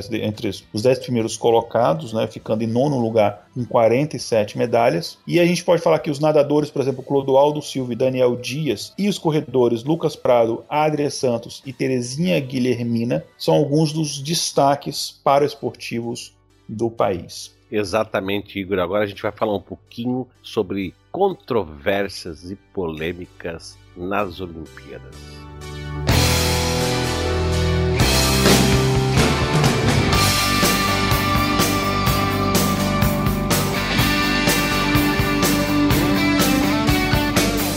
There you stood, Bom, como é uma competição realizada há 120 anos, os Jogos Olímpicos colecionam não apenas vários momentos bonitos, mas também inúmeras controvérsias. Muitos países boicotaram alguns jogos em sinal de protesto por vários motivos, como a gente vai ver agora, né? Houve polêmicas envolvendo racismo misoginia e casos de países proibidos de participar, como por exemplo a Alemanha após as duas guerras mundiais e, e seus aliados também. Desde a primeira edição dos Jogos, houve muita disputa territorial territorial e política no mundo. E é claro que isso acabou uh, refletindo nos jogos. Né? Por exemplo, em 1908, a Finlândia ainda era um ducado pertencente ao Império Russo, foi autorizada a participar, mas não pôde usar uma bandeira própria. Em 1920, a cidade sede escolhida havia sido a cidade de Budapeste, mas como o Império Austro-Húngaro foi aliado da Alemanha da Primeira Guerra Mundial, a sede foi trocada para Antuérpia, lá na Bélgica, por influência da França, que tinha a maioria dos votantes no Comitê Olímpico. Interessante, né, Igor? O objetivo é promover o esporte, mas sempre tem uma politicagem, né, cara? Tem sempre uma porra de uma politicagem no meio, né? Pra é, é só ver os atuais escândalos do COI aí, denúncias de corrupção, pra gente ver que o ser humano consegue estragar tudo. Exato, mas vamos adiante. A Alemanha e, e os países aliados ficaram de fora deste ano e também dos jogos seguintes, que foi em 1924. A Alemanha também ficou de fora, assim como o Japão, de uma Olimpíada depois da Segunda Guerra Mundial em 48. Naquele ano, a União Soviética foi convidada a participar, mas não enviou absolutamente nenhum atleta. E aqui é importante a gente ressaltar que a União Soviética não participava das Olimpíadas até então. Ela e outros países comunistas organizavam outros jogos entre si, que eram chamados de Jogos do Povo. Eu adoro, porque comunista, para usar a palavra democracia e povo no discurso, eles não medem isso. É, um comentário sobre isso aí, totalmente fora, mas é, você quer ver os países mais autoritários são aqueles que têm a palavra democrático no nome, igual República Democrática do Congo, por exemplo. Na verdade, vários países da África né, tem essa palavra democrático. República Popular da China. Coreia do Norte também tem democrático pois no é. nome. Tá, mas não, não vamos perder vamos a fé. Vamos lá. No entanto, eles aceitaram, né, esses países comunistas, participar dos jogos seguintes que ocorreram em 1956 e que foram realizados em Melbourne, na Austrália, sendo que as provas de pismo aconteceram na Suécia, mas aí não foi culpa dos, dos comunistas, foi por causa de leis de quarentena da Austrália que dificultavam o uso dos cavalos. Pela na Austrália, me parece que na época, se não hoje, mas na época, quando chegava um animal, tinha que ficar em quarentena, não podia ser exposto, tinha que ficar em observação, e aí, claro, não ia dar, né? Não dá para esperar uma quarentena de cavalo para fazer. É interessante isso, né? A Olimpíada 56 que foi disputada na Austrália, mas uma categoria foi disputada muito longe na Suécia.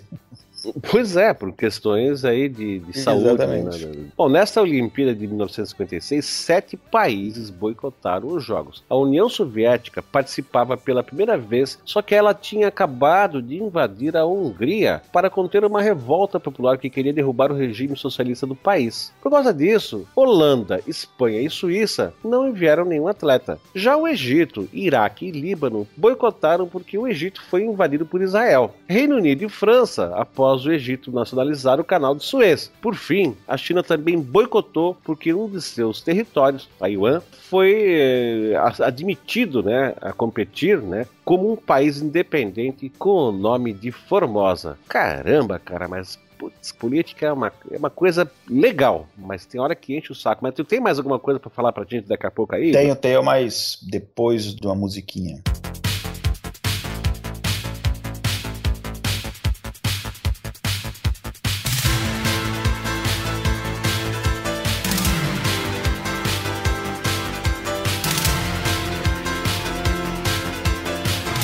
Então, continuando aqui, em 1964, né, após uma grande pressão internacional e ameaça de boicote de vários países africanos, o COI acabou suspendendo a África do Sul das Olimpíadas e de qualquer esporte olímpico enquanto durasse a política de apartheid. Então a gente sabe né, que essa política vigorou durante anos na África do Sul, né, de separação e de segregação racial, e essa então suspensão ela começou em 64 e ela durou até 1990 92, bastante tempo, a, quando foi que a África do Sul então voltou a competir em Barcelona. É, os Jogos 64 aconteceram em Tóquio e foram os primeiros a acontecerem na Ásia. Então, apenas em 64 aconteceram os primeiros Jogos na Ásia. Os Jogos seguintes, em 1968, foram realizados na cidade do México, dois anos antes da Copa do Mundo, naquele mesmo lugar, né, em que enfim, o Brasil viu o Pelé ali se sagrar tricampeão. Pois bem, falando dessa, dessas Olimpíadas do México em 68, dez dias antes, é, mais ou menos ali, um grupo de estudantes protestou contra o autoritarismo do governo mexicano, né? Eles queriam ali chamar a atenção da imprensa internacional, que estava toda ali por causa das Olimpíadas. Só que o governo acabou respondendo com muita violência. Foi uma, uma, uma resposta brutal. Né? Isso acabou culminando com o que ficou conhecido como o massacre de Tlatelolco, onde mais de, pasme,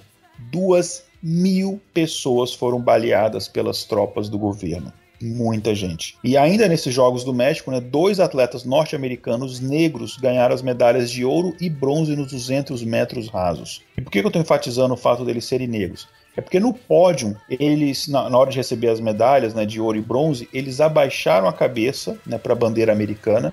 Enfim, eles se recusaram a olhar para a bandeira americana e ergueram o punho, que era o gesto né, representativo né, dos Panteras Negras. Então, e aquilo ali foi um protesto deles contra as políticas raciais americanas e um ato né, de apoio ao movimento dos Panteras Negras, que a gente falou um pouco melhor também lá no, no episódio é, sobre o Mohamed Ali, mas que um dia vai ter um episódio exclusivo.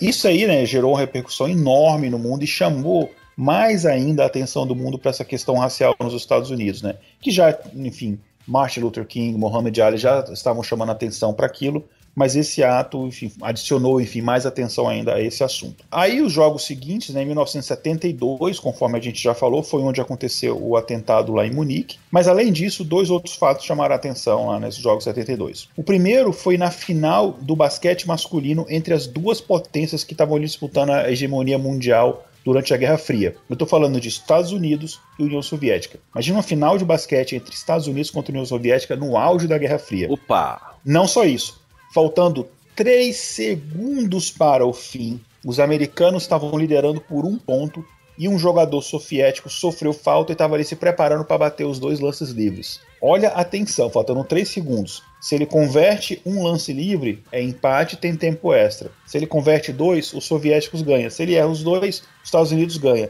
Imagina a pressão em cima desse cara. Caramba. Só que antes dele bater, o técnico soviético acabou pedindo ali o último timeout que ele tinha, né, para poder, enfim, orientar o time. E quando o jogo voltou, os soviéticos acabaram perdendo o lance livre. E aí os americanos, faltam três segundos, os americanos comemoraram, a medalha de ouro, não sei o quê. Só que o juiz mandou parar o lance e o lance foi invalidado porque o relógio tinha parado de funcionar. Com certeza o relógio não era suíço. Já que a Suíça ali, né, do lado, que a gente está falando das Olimpíadas de Munique. Bem, enfim, aí parou o jogo, arrumaram o relógio, voltaram o lance, os soviéticos converteram e acabaram vencendo por 51 a 50. Os americanos ficaram revoltados com aquilo e eles, inclusive, se recusaram a receber a medalha de prata. Imagina só a treta que não foi a discussão, enfim. Né? Caramba, meu, nem me fala, cara. Em plena Guerra Fria, Estados Unidos e União Soviética, uma treta louca dessa. Pra você ver. É, ainda em Munique, né, já na última prova dos jogos, na maratona, é, no final da prova, isso foi um fato engraçado até, né? Tá lá o, enfim, o competidor, né, que tá na frente ali, o Frank Schotter, né, ele tá correndo, né, o líder da prova. Lá bem na frente dele, um espertalhão que estava na plateia, mas com um uniforme, como se fosse um corredor, ele entra na frente e começa a correr, como se ele estivesse na prova e liderando. E o público aplaudindo e gritando o nome dele e tal. O cara teve aqueles momentos de glória, só que ele não estava competindo, né? Parece que depois teve um, teve um outro palhaço também que, que tirou aí, uh, que estragou a corrida de um brasileiro, não era? Acho que não era Olimpíada. Não, mas... era, era, não, era Olimpíada, era maratona também. Uh, acho que foi. Não foi a de Londres, acho que se eu não me engano foi a, a de Pequim, eu não tenho certeza. Mas houve também, mas ele foi diferente. O cara empurrou, né, o, o brasileiro, ou puxou o brasileiro, enfim, segurou ele. Isso, Esse é. caso não, ele não atrapalhou a prova do, do Frank Shore, ele só foi um piadista. Ele, ele só entrou na competição no final. Ele bem na frente. frente e saiu correndo, assim, para cruzar a linha, né? Mas claro que a segurança da prova detectou, enfim, a televisão, o pessoal é, sacou na hora, enfim, e, e, e, e denunciaram que era uma farsa. Mas o público desavisado, enfim, você não sabe, você tá ali na rua, tá o pessoal aplaudindo como se fosse ele, né? Continuando aqui nas Olimpíadas, pra gente sair de, de 1972, em 1980, os Estados Unidos boicotaram os jogos que iam ser realizados em Moscou, na primeira vez em Moscou. Eles boicotaram, né? A desculpa é que era um protesto contra a invasão soviética ao Afeganistão. Então, em 80, a prova, as Olimpíadas foram em Moscou, os Estados Unidos boicotaram. Em 84, na Olimpíada seguinte, as provas, a Olimpíada era nos Estados Unidos, em Los Angeles. E aí a União Soviética deu o troco, boicotou também. Mas eles não tinham alegação que, eles falaram, não, é porque a gente teme pela segurança dos nossos atletas, existe um, um sentimento crescente ali é, de, de anti-sovietismo, né? Então a gente teme pela segurança dos atletas, a gente não vai mandá-los e acabaram boicotando. Em 1980, nesses Jogos de Moscou, quase 60 nações não foram aos Jogos. E nos de 84, além da União Soviética, outras 14 se juntaram aos soviéticos que também não foram aos Jogos de Los Angeles. Claro que nem todas essas ausências que eu estou falando foram exatamente boicotes, né? Algumas foram em protesto por causa de outras causas, e acabou sendo um boicote, mas não por causa da invasão soviética ao Afeganistão. É, como, por exemplo, o Irã protestou por questões lá do Ayatollah Khomeini, enfim, tem, cada nação tinha o seu protesto. E muitas nações não foram por uma questão financeira, não tinham condições mesmo de mandar os atletas e acabaram não indo. É, que tem país que é sério, né? Quando não tem bala na agulha, não, não comparece e também não cediam, né, Olimpíadas, porque sabe que isso gera um custo do caramba, né? Mas aí é país sério, vamos adiante. Olha, polêmica. É, pois é. E aí na Olimpíada seguinte, 88, a Olimpíada de Seul,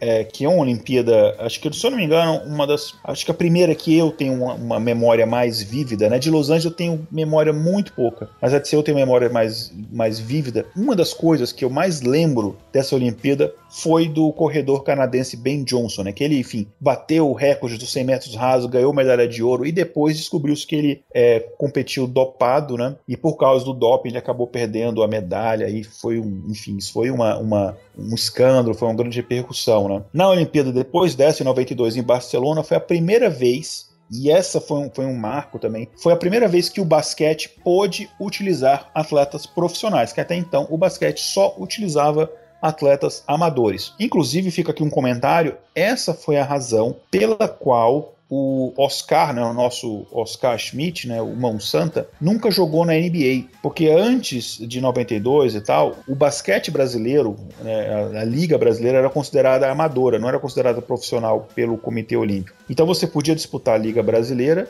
e disputar as Olimpíadas, você era considerado um atleta amador. Mas, se você fosse jogar na NBA, você era considerado automaticamente um atleta profissional, porque a NBA era uma liga profissional, assim como outras ligas da Europa. Então, você não poderia mais participar das Olimpíadas. Então, Oscar, se ele fosse jogar na NBA, ele não poderia mais disputar as Olimpíadas pelo Brasil. Então, por isso, ele recusou vários convites que ele recebeu da, da NBA para continuar defendendo o Brasil.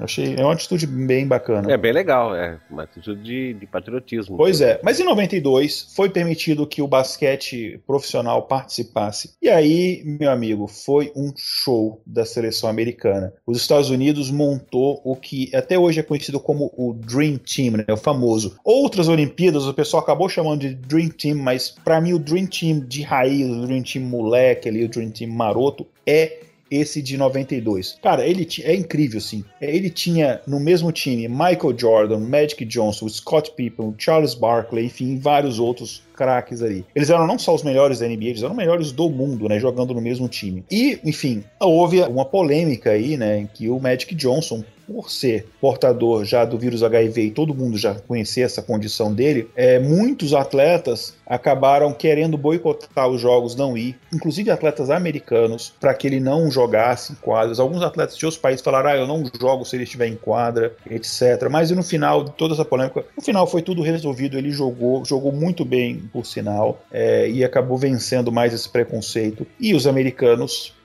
passearam. Inclusive cenas comuns assim dele, do americano, o, time americano entrando em quadra para jogar contra uma outra seleção e essa outra seleção tietando eles, tirando fotos, assim, né, pedindo é, autógrafo, etc. Uma coisa é, interessante. Bom, falando em doping, né, que a gente falou aqui do Ben Johnson, né, a partir dos anos 80, principalmente, as investigações antidoping ficaram mais rígidas ainda e os atletas começaram a ser testados de forma surpresa, não apenas em competições, mas também enquanto eles estavam fazendo um treinamento, né? E aí a gente via um festival de gente perdendo medalha porque era pego em doping. Isso gerou toda uma discussão e tal. E é ainda é um tema polêmico até hoje, porque ainda atletas são pegos em doping até hoje. É, só pra você ter ideia, no ano de 2000, nas Olimpíadas de Sydney, quase todo o time feminino de atletismo dos Estados Unidos foi banido por causa do uso de doping. Quase todo o time feminino, é, feminino de atletismo. Caramba. Aliás, só para constar, né, o primeiro atleta que perdeu medalha devido a doping foi o sueco Hans Gunnar Legenwall, né, que era um atleta do pentatlo.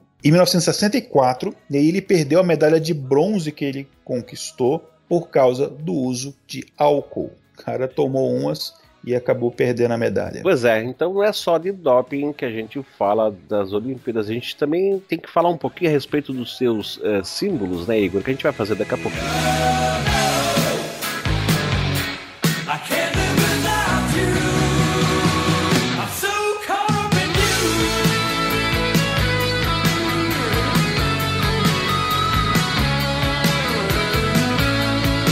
Bom, o movimento olímpico usa diversos símbolos para representar seus ideais de paz, igualdade, união entre os povos e justiça. O mais famoso símbolo são os anéis olímpicos, que consistem em cinco arcos entrelaçados representando os laços que unem os cinco continentes habitados: África, América, Ásia, Oceania e Europa. Uma versão colorida desses arcos sobre um retângulo branco forma a bandeira olímpica. As cores são azul, amarelo, preto, verde e vermelho. Inclusive, há quem diga que essas cores são as cores que representam as cores de todos os países que que participam, né? Mas eu não sei se isso é, tem algum fundamento. Uh, a bandeira, a bandeira né, da, olímpica foi criada em 1914, mas foi usada pela primeira vez nos Jogos de 1920, já que as Olimpíadas de 1916, como a gente já falou, não aconteceram. Existe ainda o slogan olímpico que diz o seguinte: Sitius Altius Fortius, que eu sei que agora vocês estão achando que é um feitiço do Harry Potter, e inclusive pode alguém dizer que isso aí é uma carta do Michel Temer, mas não é não, é uma expressão, é uma expressão em latim que significa mais rápido, mais alto,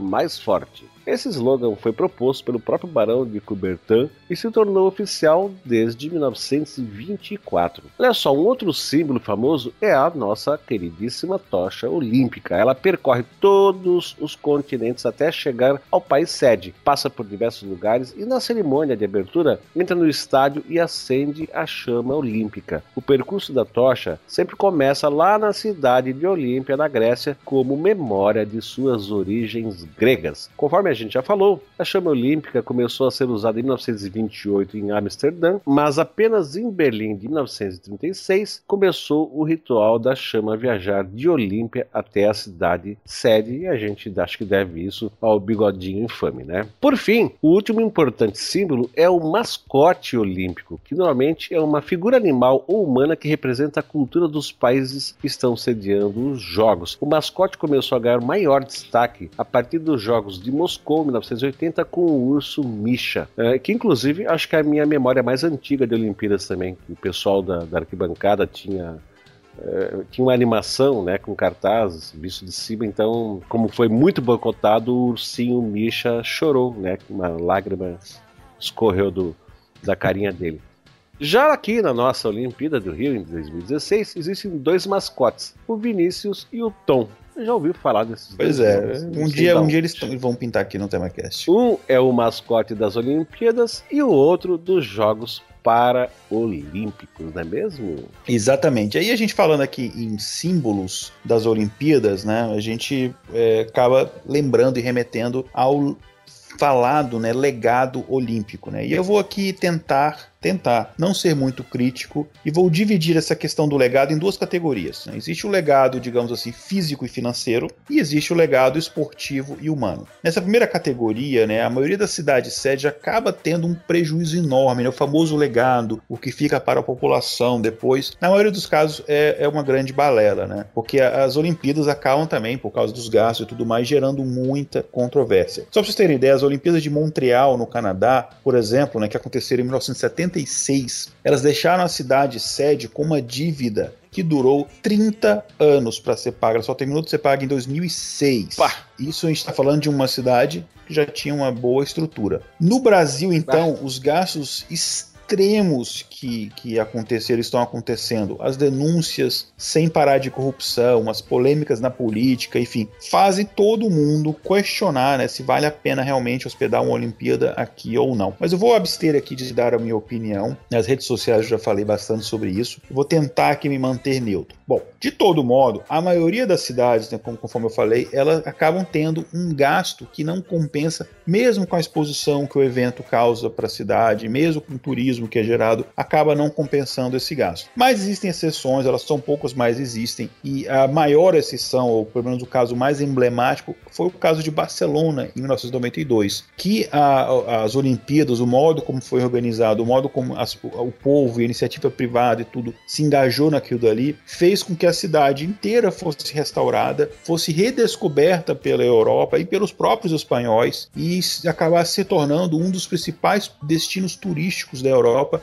inclusive até hoje. Né? Então isso aí seria uma espécie de legado financeiro e físico. Mas para mim o que mais importa das Olimpíadas em termos de legado é o legado humano, né? E aí a gente pode lembrar de vários momentos mágicos, né? Desses que a gente citou aqui, como por exemplo é, a vitória do Jesse Owen lá na cara do Hitler, né? Que é, enfim esses e, e como por exemplo é, que a gente não citou nesse episódio, mas em outro, né? Da vitória é, da- é, do ouro olímpico do Muhammad Ali e vários, vários, vários outros casos memoráveis. E eles dizem muito sobre o legado olímpico, né? Mas esses jogos aí eu não era nascido nessa época, né? Então, enfim, eu vou deixar aqui, né, um testemunho de uma coisa que eu lembro de ter visto, obviamente pela televisão, mas que eu me lembro. Eu lembro muito vívido na minha memória, né, da, da abertura dos jogos de 2000, né, em que as duas Coreias, Coreia do Norte e Coreia do Sul, elas entraram juntas com os atletas ali de mãos dadas, usando o mesmo uniforme e uma mesma bandeira, né? uma bandeira que era é, mostrava ali o mapa da Coreia e tal, uma bandeira única. E eles desfilaram juntos como uma única nação para delírio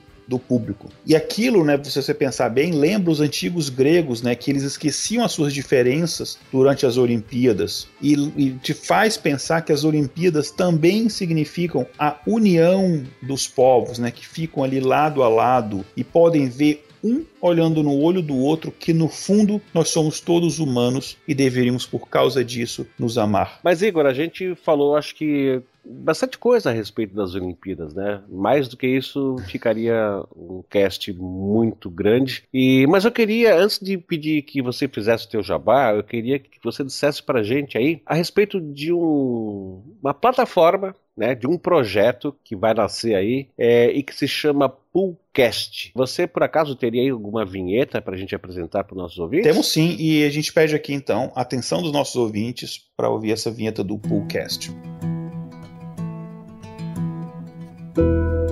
Já pensou em escutar seu podcast favorito e ainda ajudar os produtores financeiramente?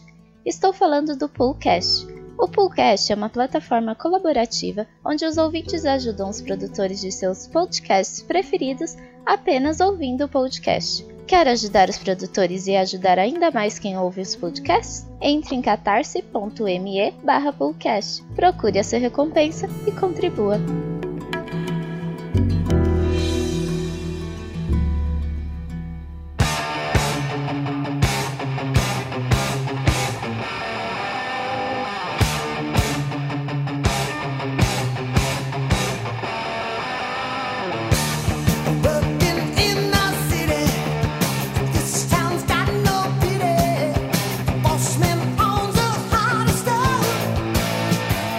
Perfeitamente. No decorrer do tempo aí a gente vai falar mais a respeito do Fullcast. Tá aí, deixa link no post desse episódio. Lá no grupo Saiba Mais a gente também vai falar dele. Eu acho que é um projeto bem bacana, um projeto que vai provavelmente, se der certo, se receber apoio, vai revolucionar aí a nossa, a nossa podosfera. E agora eu vou chamar meu amiguinho para fazer o seu jabaleco. Fala, Igor. Pois é, enfim, a gente falou aqui de um, de um tema muito interessante, né, de, de, das Olimpíadas, né? Eu, inclusive, encerrei minha fala falando de como as Olimpíadas unem as pessoas, né? E aí eu vou falar de um livro que ele tem um pouco desse conceito, não de olímpico, mas um conceito de união. Eu publiquei um livro em, em 2012 chamado Endecágono, né, que é um livro de contos, são 11 contos. Né? Inclusive, a maioria deles foram, foram contos que foram premiados depois em concursos. E esses 11 contos, todos eles falam de uma única temática, a solidão. Cada um desses contos, ele traz personagens diferentes e abordam aspectos diferentes da solidão. Vários tipos de solidão em vários momentos para vários tipos de personagens. Só que todos esses contos, eles são interligados. Então a história de um, ela se interliga com a, a outra e foi uma forma minha de tentar unir esses personagens solidários de alguma forma, de tentar de alguma forma nesse livro costurar esses contos para preencher esse espaço de solidão e unificar essas mentes sozinhas. Então, eu, eu recomendo, é um livro que eu tenho muito orgulho ter escrito, eu recomendo que vocês dêem uma olhada aí e conheçam um pouco mais desse trabalho em Decágono, que, enfim, tem versão digital, impressa, etc., para o mundo inteiro. Então, você ouvinte aí que nos escuta nesses 90 e tantos países que nos ouvem, pode comprar o Endecágono e você pode ter todas as informações, links, etc., lá no meu site, que é o igoralcantara.com.br. Perfeitamente, Igor. E agora a gente vai para onde, querido? Agora a gente vai para a leitura de e-mails e comentários.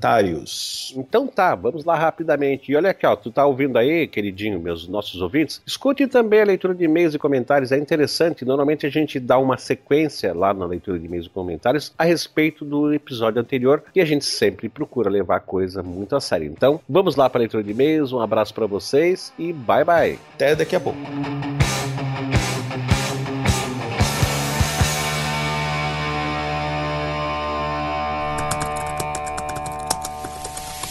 E-mail. Comentários.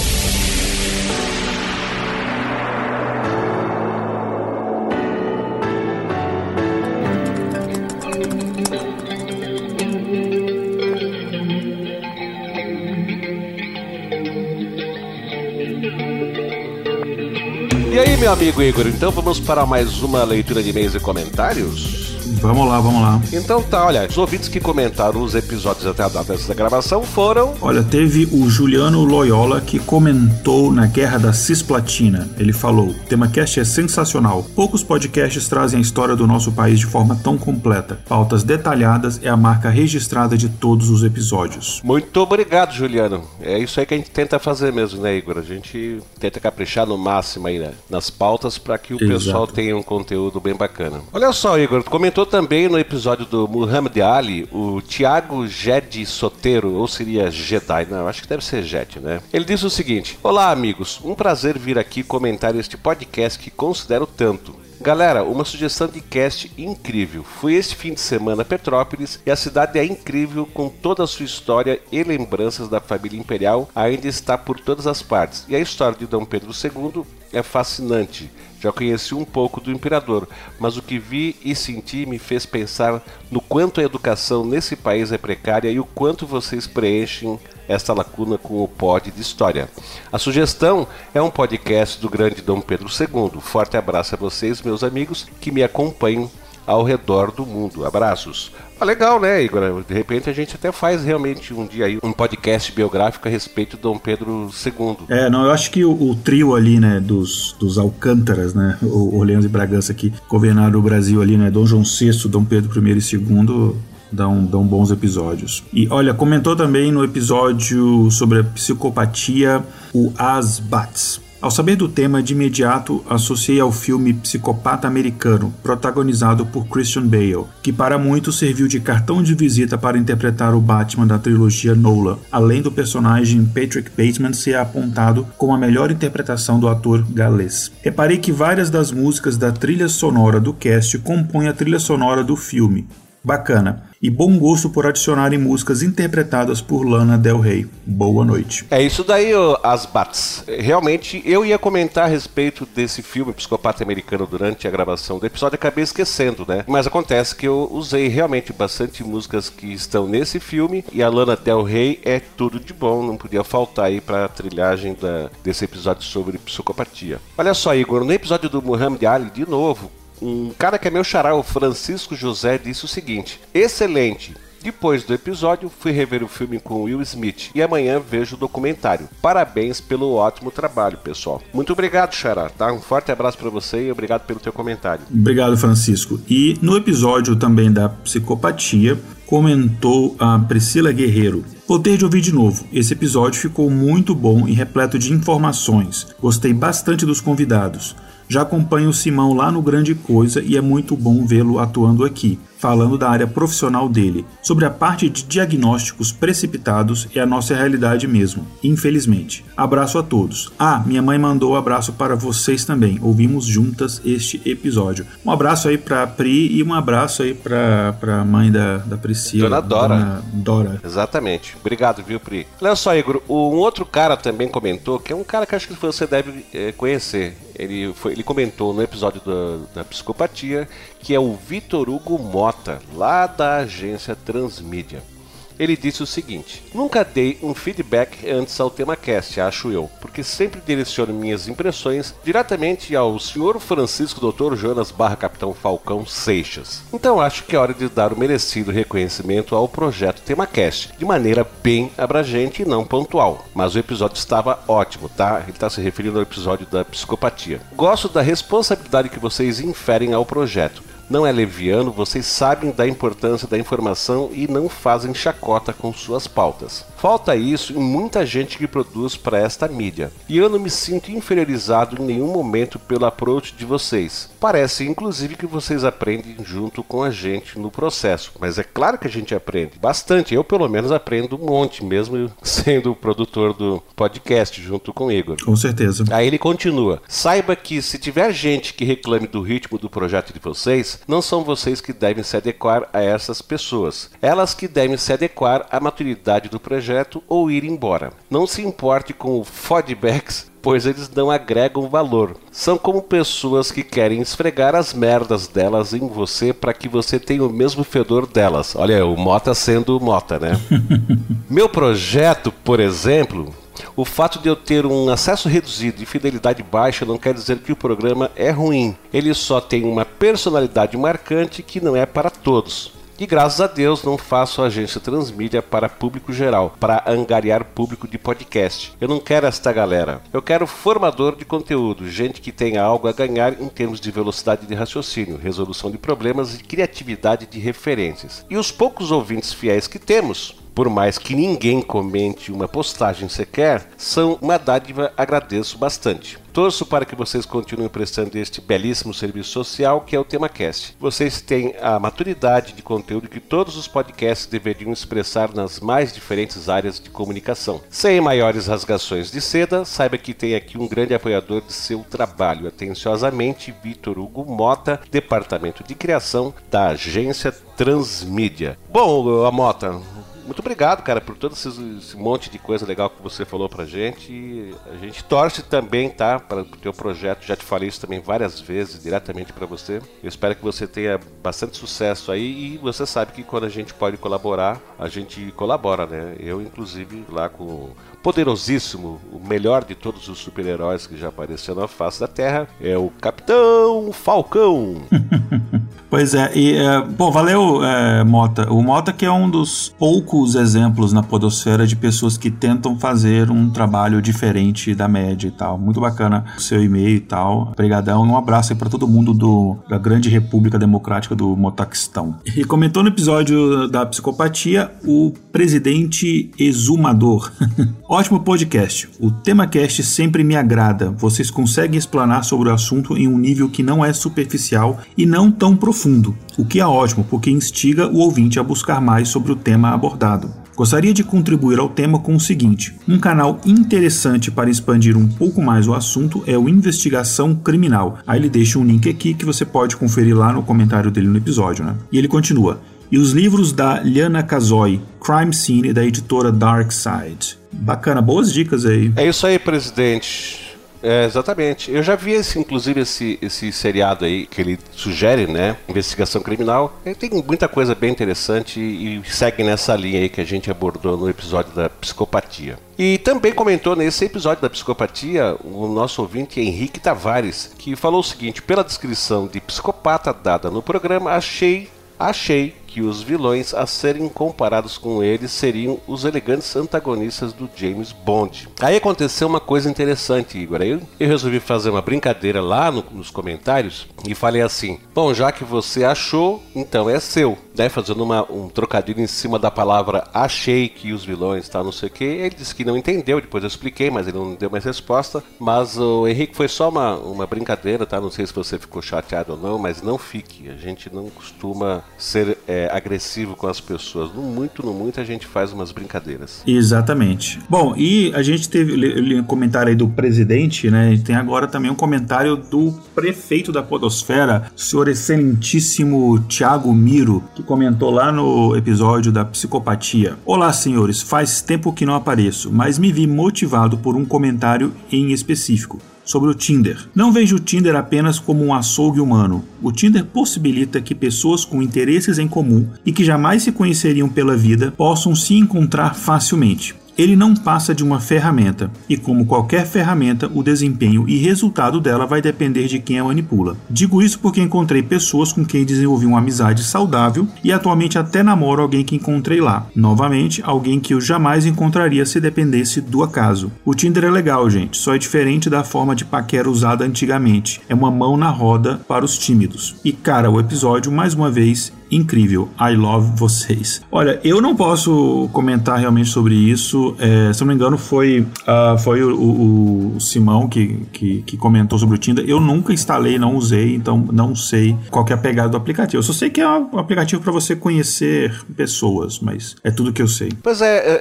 é, eu também não conheço, tá? Tanto que quando o Simão e a Juliana começaram a conversar, eu me abstive de dar opinião, porque eu, eu realmente, pelo que eles falaram, eu achei que era um, como é que fala? Um aplicativo exclusivamente com a finalidade de parceria sexual. Agora, pelo que o, o Thiago está falando, não. É, um, é como se fosse o Twitter, fosse qualquer outro é, programinha de mensagem instantânea onde você conhece pessoas e, e sim, tu pode arranjar treta, como tu pode arranjar amizades, e pode arranjar uma namorada, e pode arranjar também um parceiro uma parceira sexual. Então até falei isso lá, respondi eh, nos comentários, que eu concordo plenamente com ele, tá? Mas de qualquer maneira, né, é, eu tenho essa opinião, o Thiago tem a mesma opinião, você tem a mesma opinião, o Simão já acha que é um, um açougue, a Juliana me parece que concorda tal, mas cada um tem a. Mas a, a, opinião deles não representa a opinião do TemaCast é 100%, cada um dá a sua opinião. E olha só, gente, e quem quiser conhecer o conteúdo de todos esses comentários que a gente leu aqui e outros que estão lá, basta ir lá no site, nos, nos episódios correspondentes e inclusive dar lá uma respostinha, discutir, tá? E agora nós vamos para a leitura